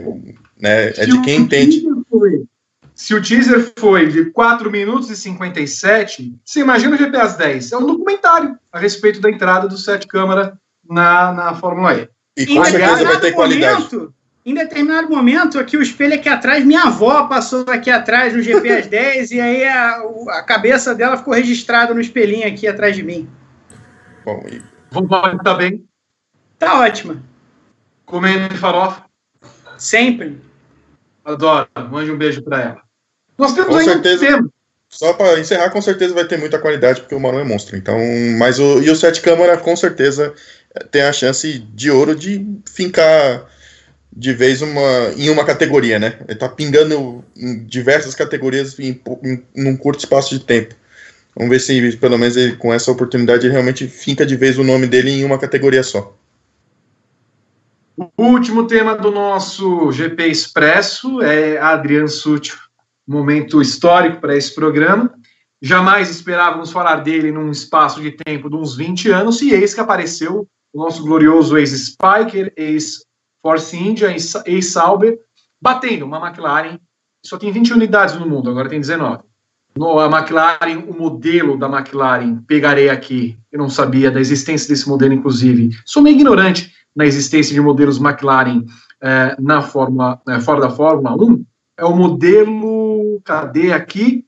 É Senna LM, avaliado em 8,3 milhões, motor 4 litros, V8, mais de 825 cavalos. Bateu, nada aconteceu com o piloto, mas eu pergunto para vocês, que piloto é, vocês nunca mais esperavam falar dele e de repente surge aí para falar dele? Vou começar com o Guilherme Boys. O Sutil com certeza está entre eles. E sei lá, acho que o, Kartikian, sei lá, acho que um piloto meio bizarrão assim. Adrian Sutil, Bizar... né? É, eu, acho que eu esperaria um comentário mais embasado, né, de Natália, Natália, Natália De Vivo, né? Ela, ela sabe com, com afinco toda a carreira do, do menino Sutil, né? Mas Mesmo se for pra... Olha, que carreira que teve. É, é uma, é uma pergunta que fica no ar aí. Deu, o Marum levantou a questionamento que eu vou deixar no ar aí. Uma pena. Pedro Henrique Maron, que piloto que você nunca mais vai ouvir falar aqui dele no Paddock GP, de repente vai aparecer só para dar essa notícia bizarra? Sei lá, Guido Vandergaard. Cara, Esse aí gosta de uma gracinha, né? Ele gosta de uma gracinha no Twitter. É, ele gosta de uma gracinha, mas a gracinha fica só no Twitter, não, não vem pro programa. Aí ele não deixa a gente esquecer muito ele. Mas sabe quem também já, já destruiu um hipercarro da McLaren há pouco tempo? O McLaren F1. Há pouco tempo não, já tem uns anos. Eu até peguei aqui, foi em 2011. Peguei aqui para dar a notícia completa. Roman Atkinson, nosso Mr. Bean. Ele com o Teddy. É, exatamente. Ah, que pena. O Gabriel Curti, para você, qual é o piloto que vai aparecer do nada aqui para a gente falar uma, é uma, uma, uma bizarrice dele? Groselha. Ah, eu, eu, espero que Charles Pique. Sinto muita ah, falta do glorioso Charles Pique nos noticiários. Piloto brioso que a Fórmula 1 teve. É, mas assim, falando rapidamente do Sútil, é, a carreira desse rapaz na Fórmula 1 é absolutamente inacreditável. Como uma peça dessas passou tanto tempo no grid, é, eu não me conformo. Assim, eu, é, eu, acho que assim, o fato dele ter feito aquele ponto com a Spiker foi uma maldição que a Fórmula 1 jamais vai se livrar. Porque era para ele não ter feito ponto nenhum, saído da Spiker, ele saído das nossas vidas. Mas ele permaneceu. A Force India achou por bem ter Adrian Sutil. E aí, inclusive, uma coisa que a gente falou no Padocast uma vez, é, eu reforço aqui para quem não acompanhou aquela edição. Adrian Sutil foi responsável direto por brecar a evolução da Force India. Uh, em pelo menos três temporadas, a Force India tinha um carro muito melhor do que ele e Paul de Resta da vida entregavam. É, então, fica aqui minha nota de repúdio à permanência de Adrian Sutil por quase uma década na Fórmula 1. Eu tenho, eu tenho uma dúvida, uma dúvida séria o mundo, o mundo é injusto quando o Adrian Sutil tem um carro de 8 milhões de reais. Como é possível isso? Como é possível que esse rapaz tenha um carro tão caro? Não, é, não, é, não faz sentido. Adrian Sutil, tal qual calça boca de sino e, e sapato tamanco, insiste em voltar para as nossas vidas. Ele ainda está com Sutil? Ou não? Não sabemos. É o quê? Eu não vi. A dona Sutileza ainda é a senhora dele? Eu não sei. Não, né? se, se, segundo Natália De Vivo, eles se separaram. A Natália é ah, é insider, né? Quem aguenta aquela, aquela cara de chinchila dele? E segundo a chegaram. Ô, Vitor, segundo Pode falar, Rafael Alves, por quatro reais, ele perguntou onde a Natália tá para defender o sutil. Nesse momento, eu creio que ou ela tá indo para o Rio de Janeiro bater o Pedro, ou ela tá indo pro Brooklyn pegar o de porrada. Então, só para quem tá perguntando onde a Natália tá, ela tá nesse momento vingando a honra de Adam Sutil, que fez cara feia para mim em um GP do Brasil, que ele era reserva da Williams, eu estava tirando uma foto dele, ele virou a cara e saiu andando. O, o pessoal, pelo menos, colocou algumas sugestões de pilotos que do nada apareceriam aqui?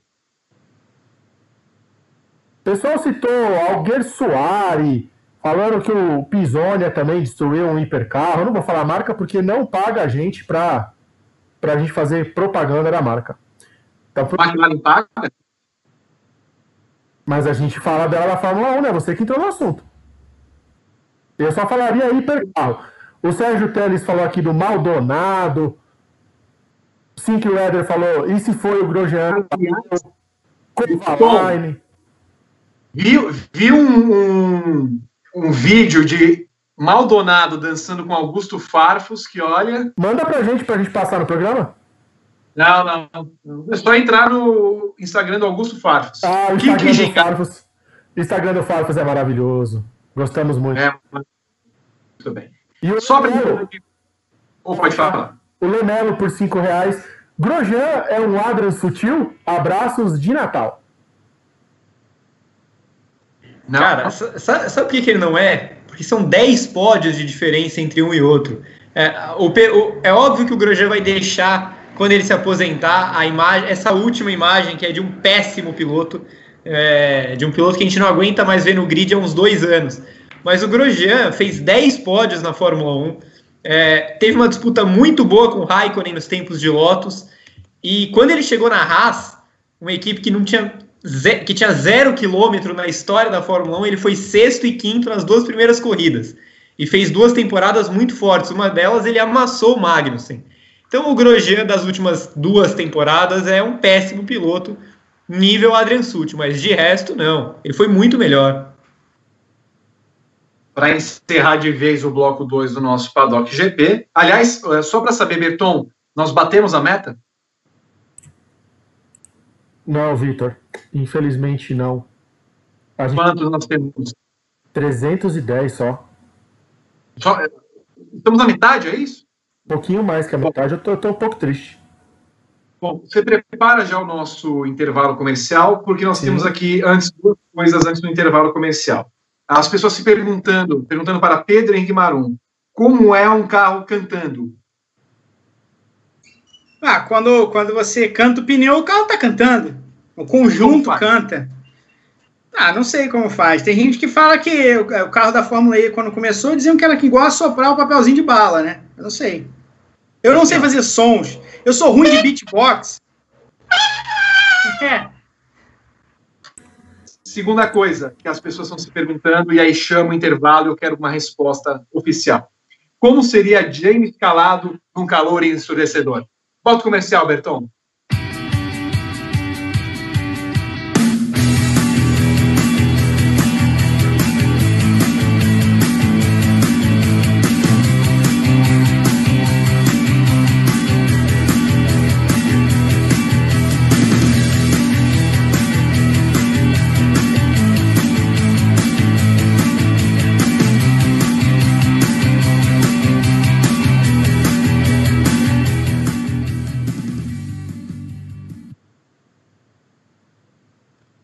De volta com o Paddock GP no chamado de Rodrigo Berton. A gente tem dois superchats aqui que chegou. Chegou uma pessoa que era sumida. Ela não aparecia há muito tempo. Ricardo. Sim. Que manda 4 dólares e 99. Que saudade, mercenários.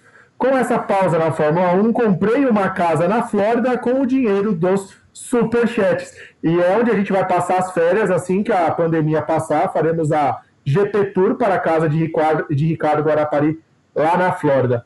E o Diego Pereira por 10 reais, Pedro Henrique. Saiu no G1 há 3 horas a manchete ex-F1, destrói edição limitada de McLaren Senna, avaliada em 8,3 milhões em Mônaco. Comente. Obrigado pelos 10 reais, Diego, mas a gente acabou de comentar. É só voltar 5, 6 minutos que você não precisa ler no concorrente que a gente já comentou. Muito bem. Só dar rewind aqui no nosso videocassete. Você vai acertar depois no play. Certamente há de encontrar uma resposta para tal. E Vi, Vi antes de. Pois não. Chegou o, o Alexandre de Aguiar, que além de membro do, do clube, ele é uma das pessoas mais ativas no chat. Ele mandou cinco reais ensinando a dar like pela Smart TV. É só clicar setinha para baixo, três pontinhos e dar like. Gosto assim. Superchat de assinante ensinando a dar like. Gosto assim. Muito obrigado. Alexandre de Aguiar, nosso membro Grande Prêmio. Fórmula 1 é assunto agora no Paddock GP. Tivemos na semana passada a inclusão de etapas e a exclusão de algumas.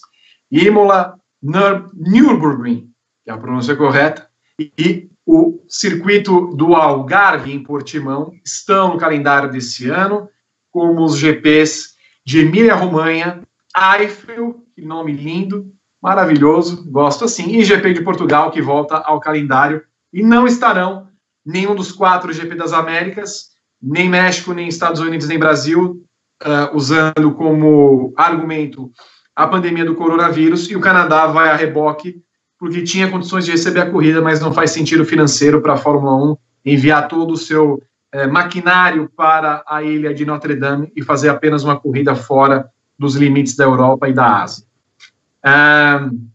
hoje, Fernando Silva e eu colocamos o material é, no Grande Prêmio. Se você não acompanhou, tem a oportunidade de acessar o site e ver uma entrevista que foi feita com o promotor do GP do Brasil, Thomas Roone, em que ele não é, aceita a justificativa, segundo ele, é, da FIA, FIA que só o contratou um dia depois para falar do cancelamento do GP, segundo ele, disse que é, o, o, argumento dado da pandemia não foi citado, mas que as equipes, segundo ele, cinco equipes, não queriam vir para a corrida. E, segundo essa justificativa, disse o Tamas, isso não é um motivo de força maior. Não sendo um motivo de força maior, como consta no contrato entre a Fórmula One Management e a promoção, os promotores de corridas, é, não é um contra, não é um, um, um argumento plausível e, portanto, não aceitável, sendo passível é, de uh, entrar na justiça para que seja dada uma solução. Lembrando que o GP do Brasil, né, o contrato de São Paulo com a FON, se encerra no final desta temporada. Quero começar então com é, Gabriel Curti a respeito dessa notícia da inclusão de três corridas, da principalmente exclusão do GP do Brasil e do GP das Américas, como você vê a Fórmula 1 se movimentando e principalmente é, sabendo do, do, do, dos argumentos dados por FOM, FIA, e aí também tem uma questão que o, o cita, porque não se sabe exatamente quem tem que cancelar a prova, se é a FIA, se é a FOM, e para o Tamas não seria nenhum dos dois, seria o Conselho Mundial, que é quem apita nessa questão do calendário, mas como você vê essa questão é, do calendário e do GP do Brasil? Eu acho que a gente não tem nem condição de, de, analisar tecnicamente quem toma essa decisão, quem tem de tomar essa decisão e nem como foi esse contato, porque vai acabar virando a palavra do Tamas contra a palavra é, do pessoal da Fórmula 1. É, o que a gente tem aqui é uma desconexão da realidade, né? É, pandemia não é motivo de força maior? Eu, eu, fico imaginando o que é um motivo de força maior? Uma guerra? É, talvez seja a única coisa que eu possa imaginar que seja mais grave do que uma pandemia para se cancelar uma corrida. Então, é, para mim sempre foi uma questão de tempo esse cancelamento. A gente já trata aqui no Paddock GP como uma corrida cancelada desde o começo do ano, é, para ser mais preciso, desde que a pandemia começou no Brasil. É, Brasil, Estados Unidos e México Sim, o México também. Negaram a pandemia em momentos importantes em que ela estava ganhando força em seus territórios. O México ainda conseguiu melhorar um pouco, mas os Estados Unidos e o Brasil é, bravamente brigam por essa primeira colocação no ranking é, terrível de casos e mortes.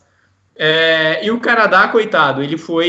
ele se ferrou junto, porque qual que é a situação? Primeiro que não dava para você só viajar para as Américas para correr uma semana no Canadá e voltar para a Europa depois, não faz nem sentido.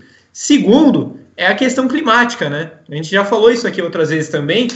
Correr no Canadá essa época do ano é praticamente inviável. Faz muito frio em Montreal é, e por isso que o Canadá é sempre descolado do resto da gira americana. Então, não fazia sentido correr lá, não dava para correr no México, não dava para correr nos Estados Unidos, não dava para correr no Brasil. Isso me parece muito claro e e, sinceramente, eu, eu não vejo nem margem para se, se discutir isso. Você pode discutir como se cancelou. E aí, se o Tama está dizendo que ele não foi comunicado da maneira devida, ele está no direito dele e ele tem de brigar pelos direitos dele. Se realmente o, o, o, GP do Brasil foi cancelado de uma forma em que ele não deveria ser cancelado, por um meio em que ele não deveria, beleza, isso é, é uma questão jurídica e que tem de ser debatida. Agora, quanto ao cancelamento, me parece é, inquestionável. Eu não consigo imaginar o que seria um GP do Brasil no momento que a gente está vivendo. É, se os eventos aqui dentro já são tão complicados, é, montar bolha e coisa e tal, o que seria um evento que tem de vir uma semana antes?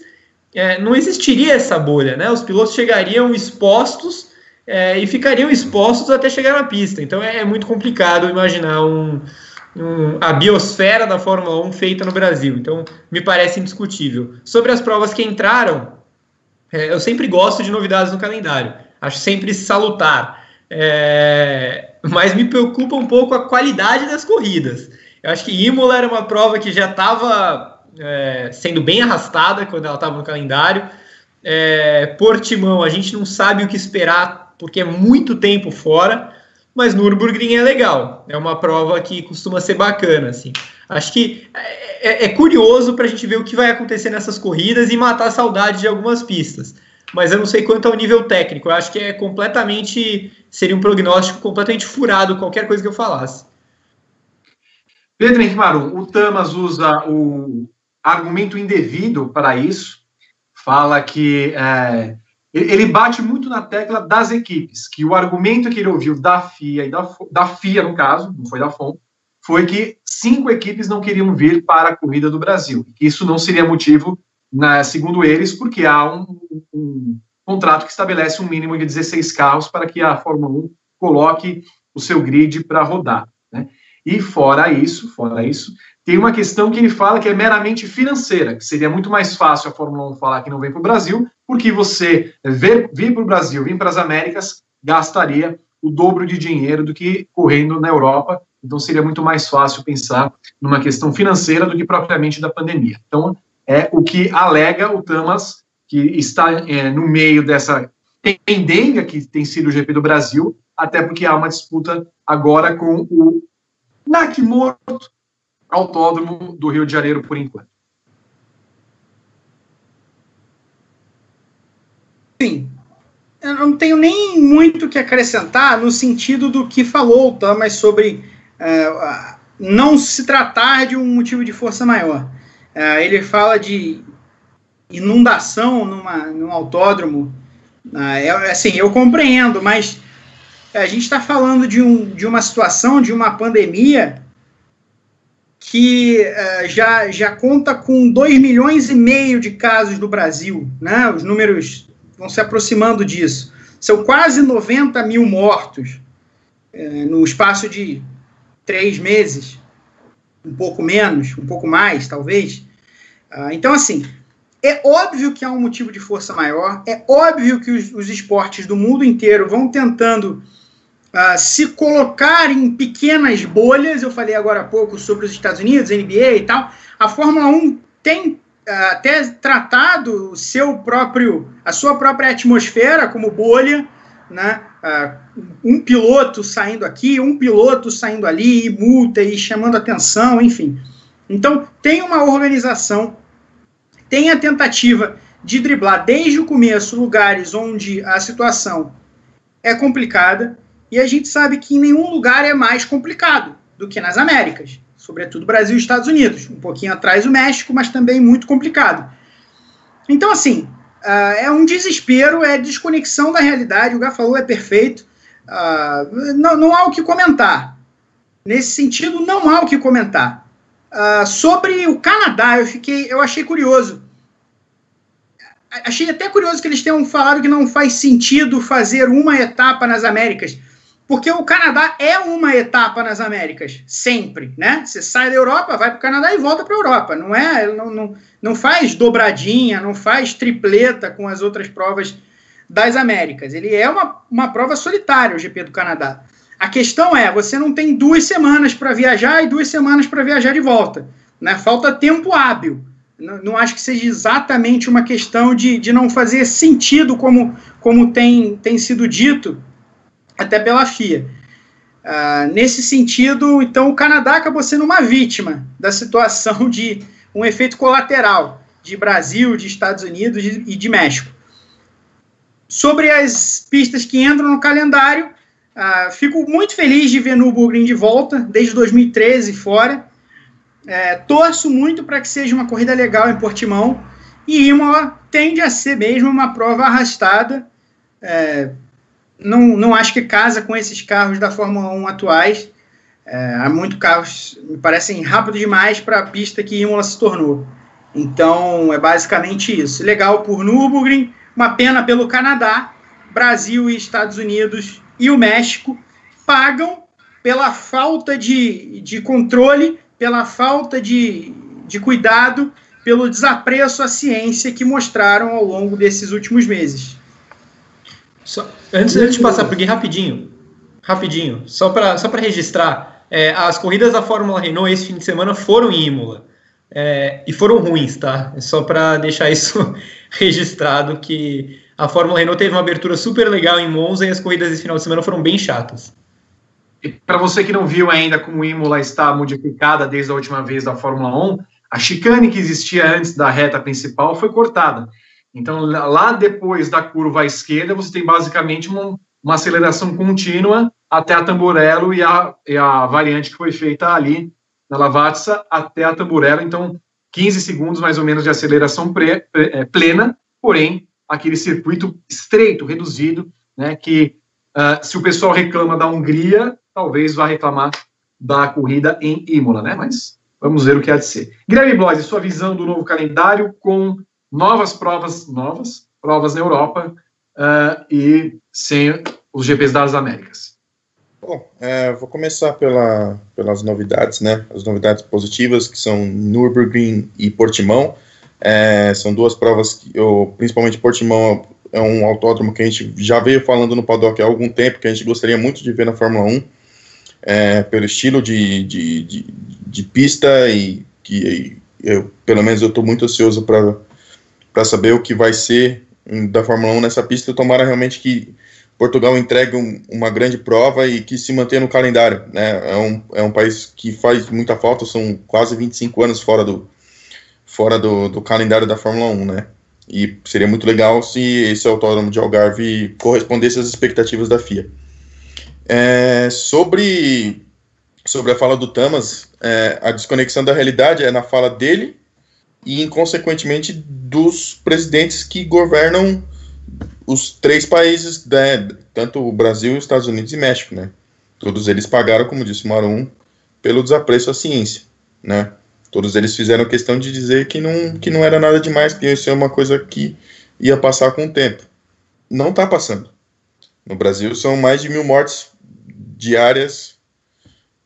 E assim, a, a gente tá querendo, quer muito que esse momento passe, mas não tá, não tá vendo possibilidade por enquanto. Então, a decisão da Fórmula 1 em não vir para cá, ela é correta. Ela é bastante coerente, inclusive.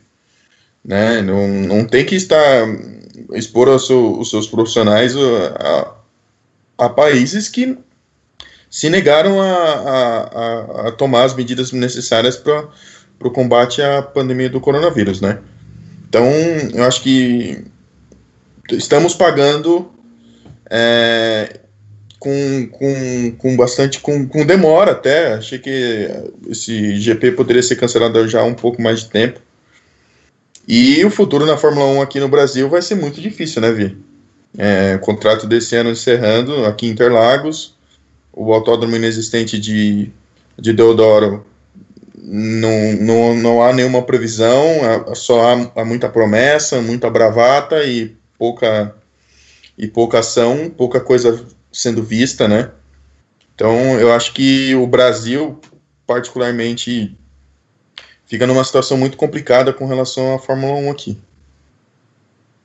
Chama atenção para você que acompanha sempre o trabalho do Grande Prêmio. Amanhã teremos a segunda parte do material com Tamas Vorrone e ele falando como a Fórmula 1 acabou sendo iludida pela fala do presidente Jair Bolsonaro de que 99% de certeza seria feita é, uma obra de autódromo no Rio de Janeiro. E aí o Tamas também faz uma crítica muito contundente ao Liberty Media e ao Chase Carey, que são é, os no, o dono, né, o Chase, que é o representante máximo, CEO do Liberty Media, que é o novo dono acionista da Fórmula 1, e de como ele vê essa briga entre São Paulo e Rio de Janeiro pela sede do GP do Brasil de Fórmula 1, e antecipando, ele até diz, fala, não tem como fazer um autódromo em 14 meses, e não tem como fazer um autódromo em 14 meses no Brasil, na China, no Vietnã, no Laos, na Nova Zelândia, que é um exemplo de como foi combatido o coronavírus.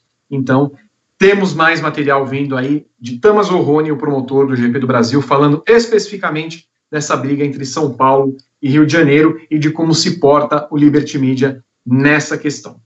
Segundo assunto agora do nosso bloco de Fórmula 1, fala sobre uma revelação que fez o jornal italiano Corriere della Sera, do primeiro-ministro Giuseppe Conte, um beijo para Ilse Scamparini, e o, o, o jornal Corriere della Sera fala sobre uma possibilidade de que o acordo da FIA da Ferrari escondem, é, o, o acordo esconde uma, uma espécie de espionagem que foi feita entre uma equipe rival da Ferrari, ou Red Bull ou Mercedes, e com a ajuda, com a anuência de algum funcionário da Ferrari, descobrindo todos os meandros que a Ferrari fazia no ano passado para o motor funcionar bem.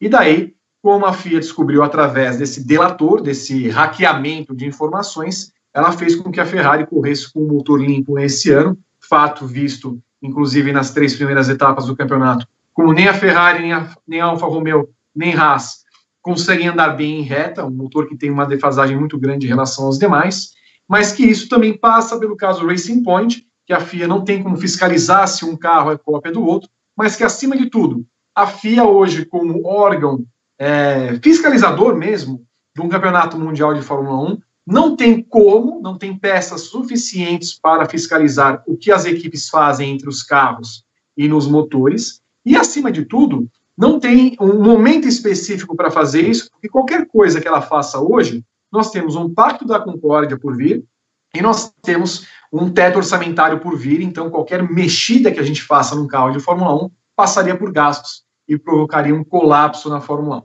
A credibilidade da Fórmula 1 está em risco, segundo o Corriere della Sera, della Sera, e eu queria que vocês comentassem isso, também puxando por um ótimo vídeo que eu fiz para o GP às 10 de ontem, que leva à questão.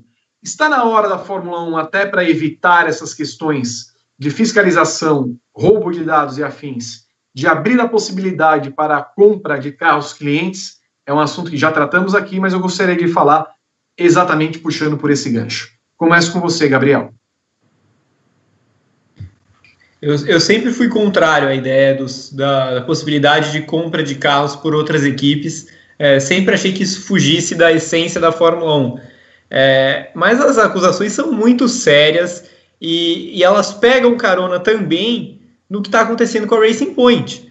É, como que a Fórmula 1 até hoje não conseguiu ver que a Racing Point é, uma, é um clone da Mercedes, né? A, a, Renault tem falado do duto de freio, mas basicamente é um: olha esse carro direito, vistoria esse carro direito, você vai ver que esse carro é igual ao outro.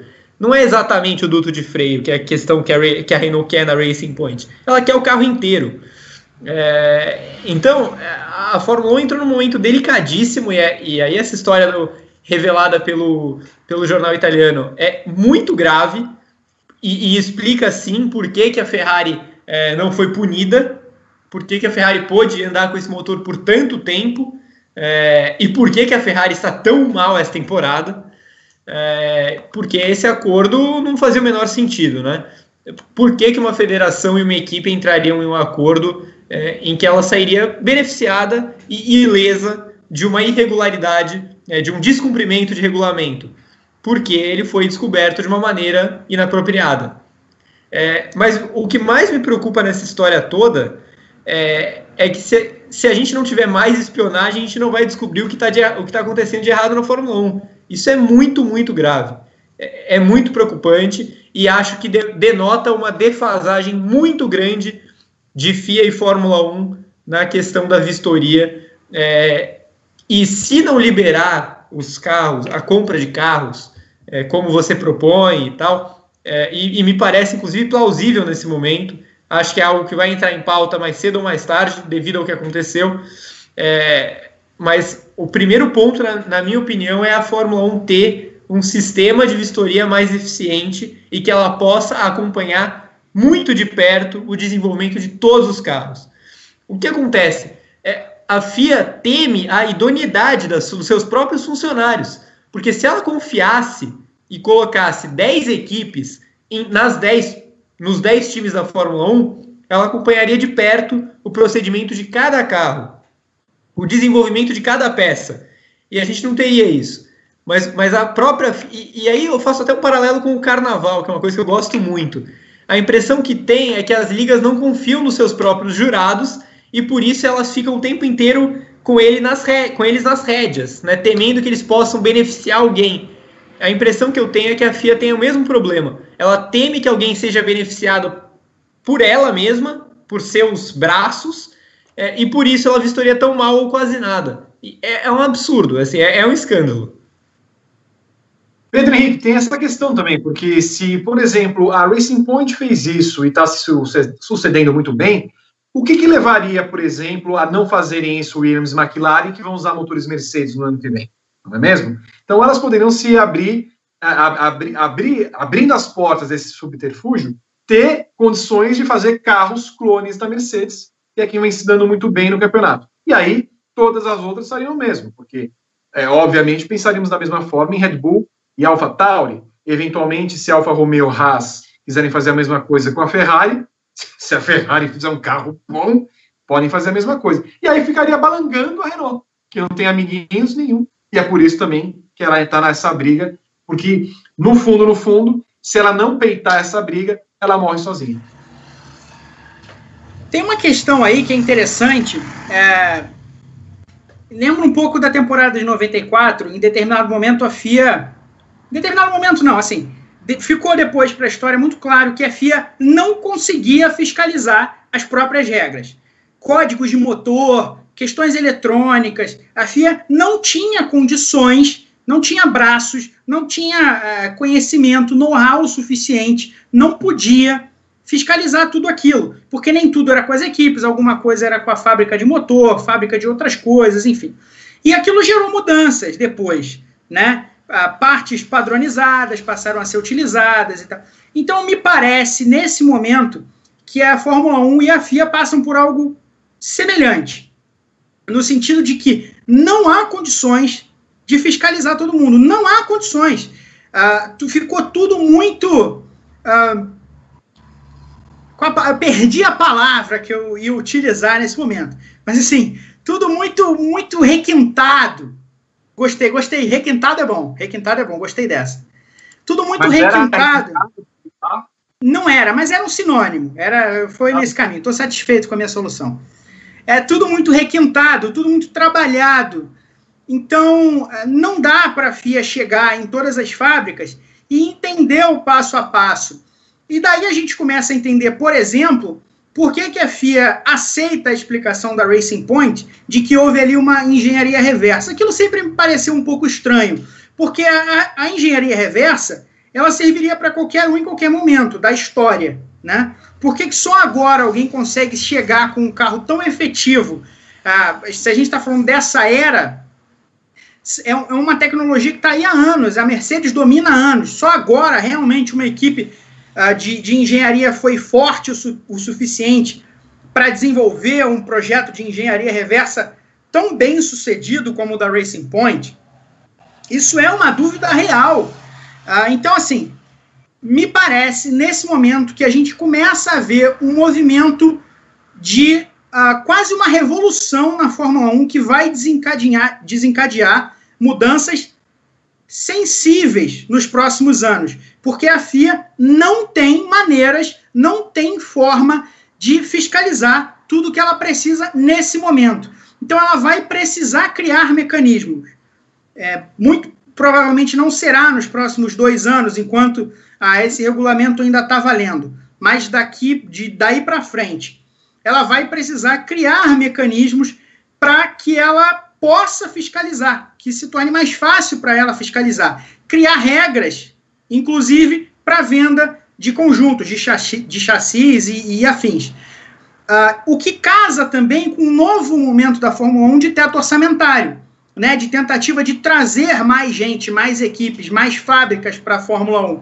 É algo que a Fórmula 1, a gente sabe, também gostaria uh, de, de fazer, ela quer que seja possível com os novos regulamentos que entrarão em curso em 2022. Então, creio, a venda de carros, a, a formação e a permissão de equipes clientes casa com o novo momento da Fórmula 1. Me parece, nesse momento, em julho de 2020, que esse é o caminho da Fórmula 1 uh, ah, do futuro, de um futuro próximo, do futuro de médio prazo.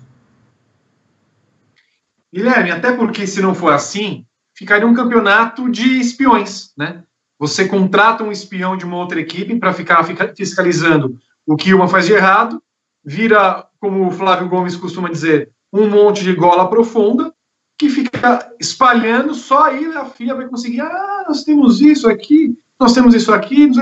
Então, para uma questão de idoneidade e lisura, é bem capaz que a FIA acabe mudando esse regulamento e permitindo compra de outro chassi, até porque já sabemos, há essa ameaça muito velada das equipes, principalmente vindo da Red Bull. Se o carro da, da Racing Point é permitido, eu faço quatro carros Red Bull e distribuo dois para AlphaTauri e dois para a Red Bull principal. Eu acho que até seria o caminho mais sensato pensar em algo desse tipo, assim, né? É uma questão que sempre rendeu muito polêmica, né? O, o Gá falou muito nessa questão da originalidade dos carros, deles ser, ter sido contra tal. Acho que é, eu também pensava um pouco nessa linha do GA, que tipo, não gostava muito da ideia de, de ter carros clientes na, na, na Fórmula 1, não.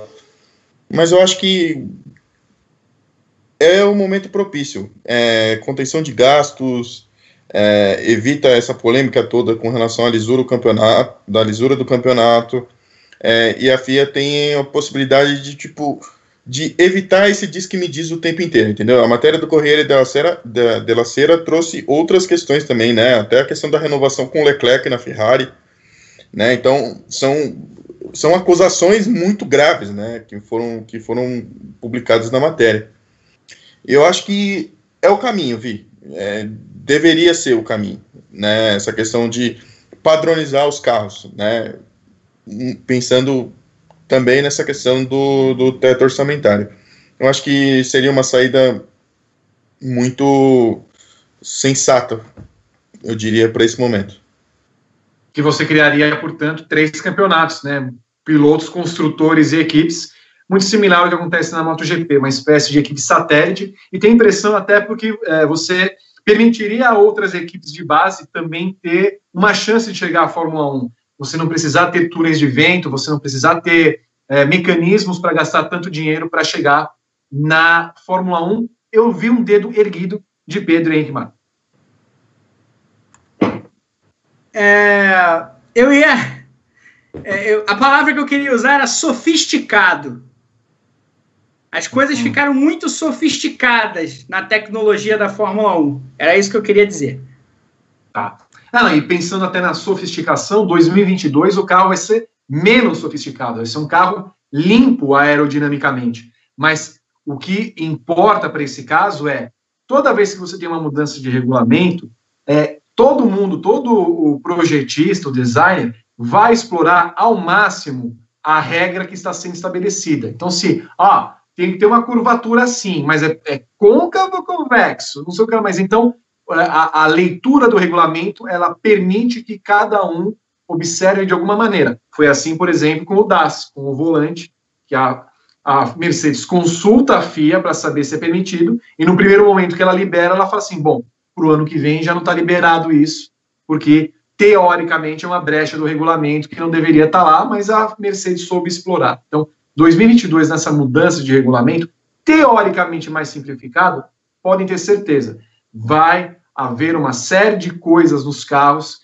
que estarão à margem do regulamento, e aí todo mundo vai questionar: isso aqui pode ser usado ou não pode ser usado? Então, é bem mais fácil se a FIA, como órgão, estabelecer uma realidade.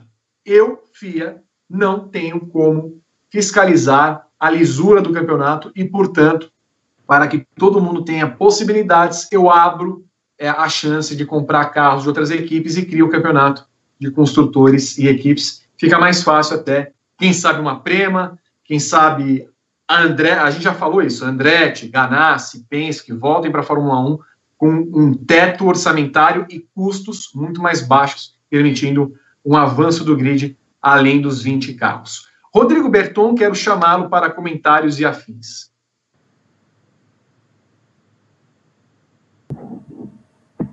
Morreu? Oh, não, não. Agora ah. eu estava mudando a janelinha aqui para pegar os comentários. A gente tem um real do Lemelo, que só mandou um real. Uh. Mandou um real, obrigado. O Ti Santos 025 2 kanjis japoneses, não sei o que significam. Essa beleza de Gabriel Curti move montanhas. Parabéns pelo trabalho de vocês, pessoal. E aí o. Bom, Oi. Quem mais bonito? Gabriel Curti ou Mark Marques de cueca fazendo flexão? Gabriel Curti, de longe. Aliás, o Sérgio Teles disse que com esse boné para trás, o Gabriel tá parecendo o Fernando Meligeni.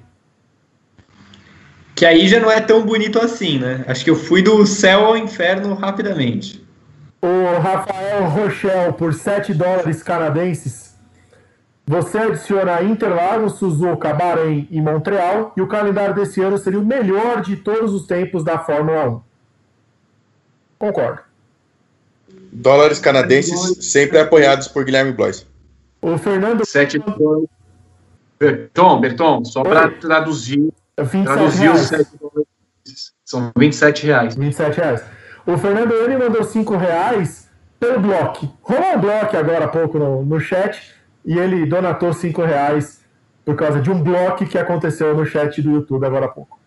Ele, o que você usou? Não entendi. Donatou. Donatou. É o termo da internet, Vitor. Eu sei que você não está ligado nesses termos, mas é o termo donatar. É, Ah, isso, isso, isso na minha época chamava inglês desnecessário. Pois é. Mas é o termo É, Coisa de lauzeiro. De, É coisa de louzeiro. Exato, é coisa de louzeiro. É, isso é o, o vocabulário que eu ouço muito na Twitch quando eu assisto gameplays de Tibia. O habilitar soluções empresariais por 5 reais, fez um merchan e pergunta: houve compartilhamento de projeto da Mercedes com a Racing Point ou a mesma copiou a questão dos dutos de freio? Para encerrar, vou deixar outra pergunta, que é do Francisco Freire, o canal Focus 1, lá no grupo do WhatsApp. Se, na opinião de vocês, com todas essas restrições, a, maior- a maioria das corridas na Europa pode ser considerado realmente um mundial? Para quem é a pergunta? Essa vai para o Marum. Na verdade, a FIA, a FIA mudou né, o regulamento, porque eu não tenho na cabeça nesse momento os números certos, tá? Mas existe a necessidade de ter corridas em pelo menos três continentes para ser considerado um campeonato mundial. Mas como esse ano, e por motivo de força maior, como é um ano especial, houve essa modificação, então a Fórmula 1 ah, pode ter um campeonato mundial da maneira como der para fazer, como der para encaixar o calendário. É, Normalmente não seria um campeonato mundial, não poderia ser chamado assim, mas será chancelado como campeonato mundial por ser um motivo de força maior. Berton, temos mais superchats e comentários ou não? Chegou um superchat agora do Giovanni Rava- Ravaiani. Faz o trava-língua? O trabalho de vocês é massa. Quando vamos voltar a ver um brasileiro na Fórmula 1? Tá muito longe? Vitor, tá muito longe? Olha, Giovanni, obrigado pelo seu superchat.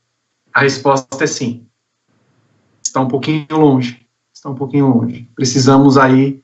Aquele que estava mais perto, o Sérgio Sete Câmara, está na Fórmula E agora. Pietro Fittipaldi e. e, e- quem é? Pie- Ah, o Sérgio é, é piloto da Toro Rosso, da AlphaTauri. Mas difícil que ele tenha alguma chance ali na equipe por enquanto. Então nós temos uma situação que a gente não consegue vislumbrar uma chance muito clara para que esses pilotos corram. Se, por exemplo, a Haas se livrar do Grosjean, o nosso Stutt com Griffith, ou o Magnussen, não sei se é o, o- o exato piloto que a, que a Haas vai subir para o seu, o seu cockpit principal. Então, vamos esperar para ver. Ah, o fato é que assim, a Haas quer se livrar de um dos dois pilotos. Eles não entregam. A gente viu na GP da Hungria, como o Magnussen foi muito bem, o Grosjean, o nosso sútil com grife, que não bate McLaren, ele não entregou um bom resultado. Não é isso mesmo, Gabriel Curti? Sim, concordo com, com você. Vamos esperar alguns anos para ter um brasileiro na Fórmula 1. É, e, inclusive, falo, recomendo que vocês vão no feed do Grande Prêmio, no Spotify, porque a gente fez no ano passado um Padocast com quem vai ser o próximo brasileiro na Fórmula 1. Então, vão lá. Acho que o P estava comigo, né? É, confiram lá, porque a gente falou, a gente destrinchou a situação de todos os brasileiros que estavam nas categorias de acesso.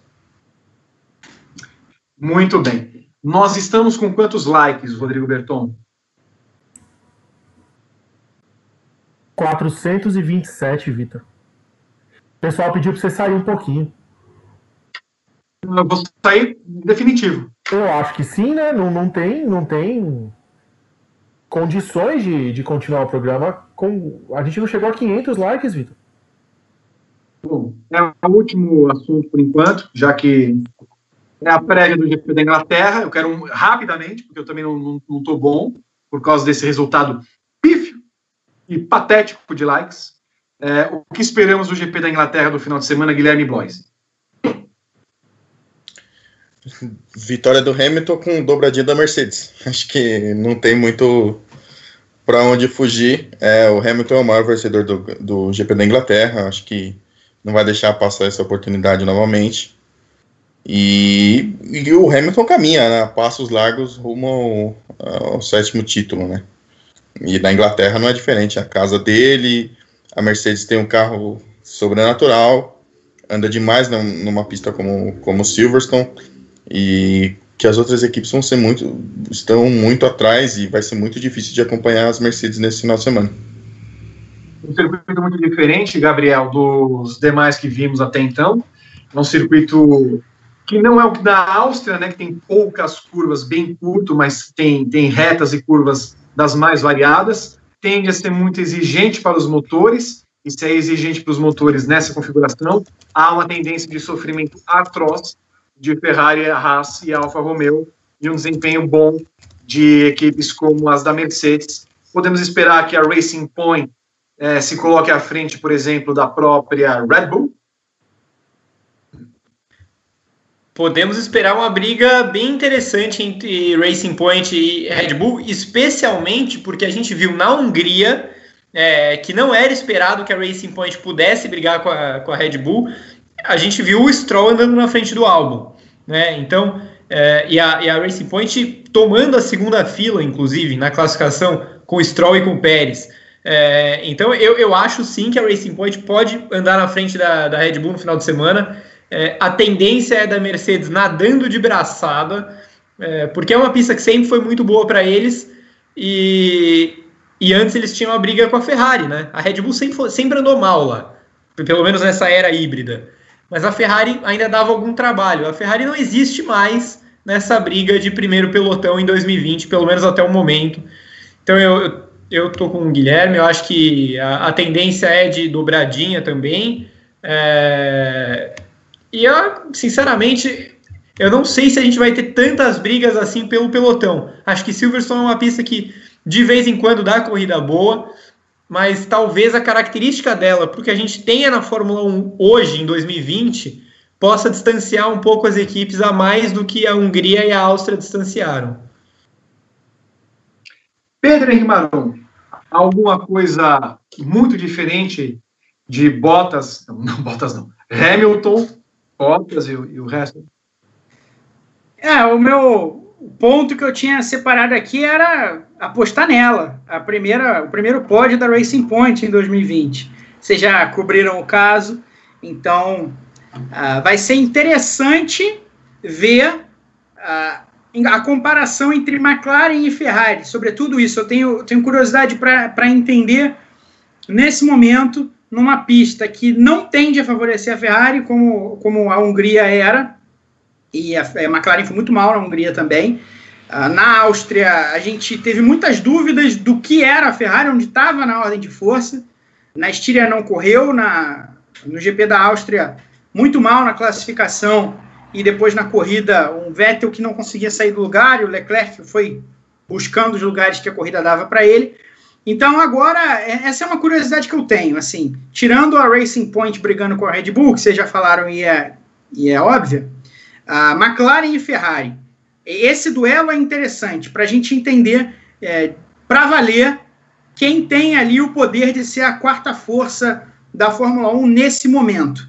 Uh, tirando isso, a gente, claro, tem algumas coisas mais divertidas ali atrás, uh, o duelo entre se a Renault consegue se aproximar um pouco mais, uh, se o Ocon acorda para a temporada, porque o Ricardo, pelo menos na minha opinião, foi bem nas últimas duas etapas. Mas enfim, a, a maior curiosidade que eu tenho para essa etapa específica é esse duelo entre McLaren e Ferrari. Uh, nós teremos alguma outra surpresa do grid, além das demais, ou não, Guilherme Blois? Eu acredito que não, Vi. Acho que Mercedes, Force India, Red Bull, é, vai ser essa ordem de forças aí na, no final de semana. É, o GP da Inglaterra não, não, não, acho que não vai trazer tantas surpresas assim, não. De verdade. Nem nada, nadinha, nada. Nem uma gracinha. Só se der se, se os 20% de chuva aumentarem, é, crescerem para o domingo, senão não. É, vai ser assim, Gabriel? Tão, tão desesperador e triste? Eu acho que pelo menos um primeiro grupo é, vai ser assim, porque o primeiro grupo na minha cabeça é, é Lewis Hamilton e Valtteri Bottas, e aí não tem muito um equilíbrio, né? Ainda mais se tratando de Inglaterra, que é uma pista que o Hamilton domina é, como poucos dominam em qualquer categoria. Eu, eu queria realmente fazer esse registro da temperatura, né, da previsão do tempo. Eu estou aqui com, a, com o Northampton aberto, né, região em que fica o, o autódromo de Silverstone. Não vai chover a semana toda, né? Aí Segunda-feira, 66%. Na, na segunda que vem. Terça, ah. 60%. Quarta, 60%. Aí chega o final de semana e zera de novo. Só vai chover quando não interessa. Então, estamos perdidos. Nenhuma Renaultzinha, nenhuma. Nada assim, nada demais. Já estamos assim na quarta prova do campeonato, tristes, o Pedro Henrique. Eu acho que a gente pode. A Renault tem botado as asinhas de fora os sábados. Eu acho que é interessante. A, a grande chance da Renault fazer um, um, ótimo fim de semana é exatamente classificar bem. É, me parece, nesse momento, ser a maior força desse carro da Renault.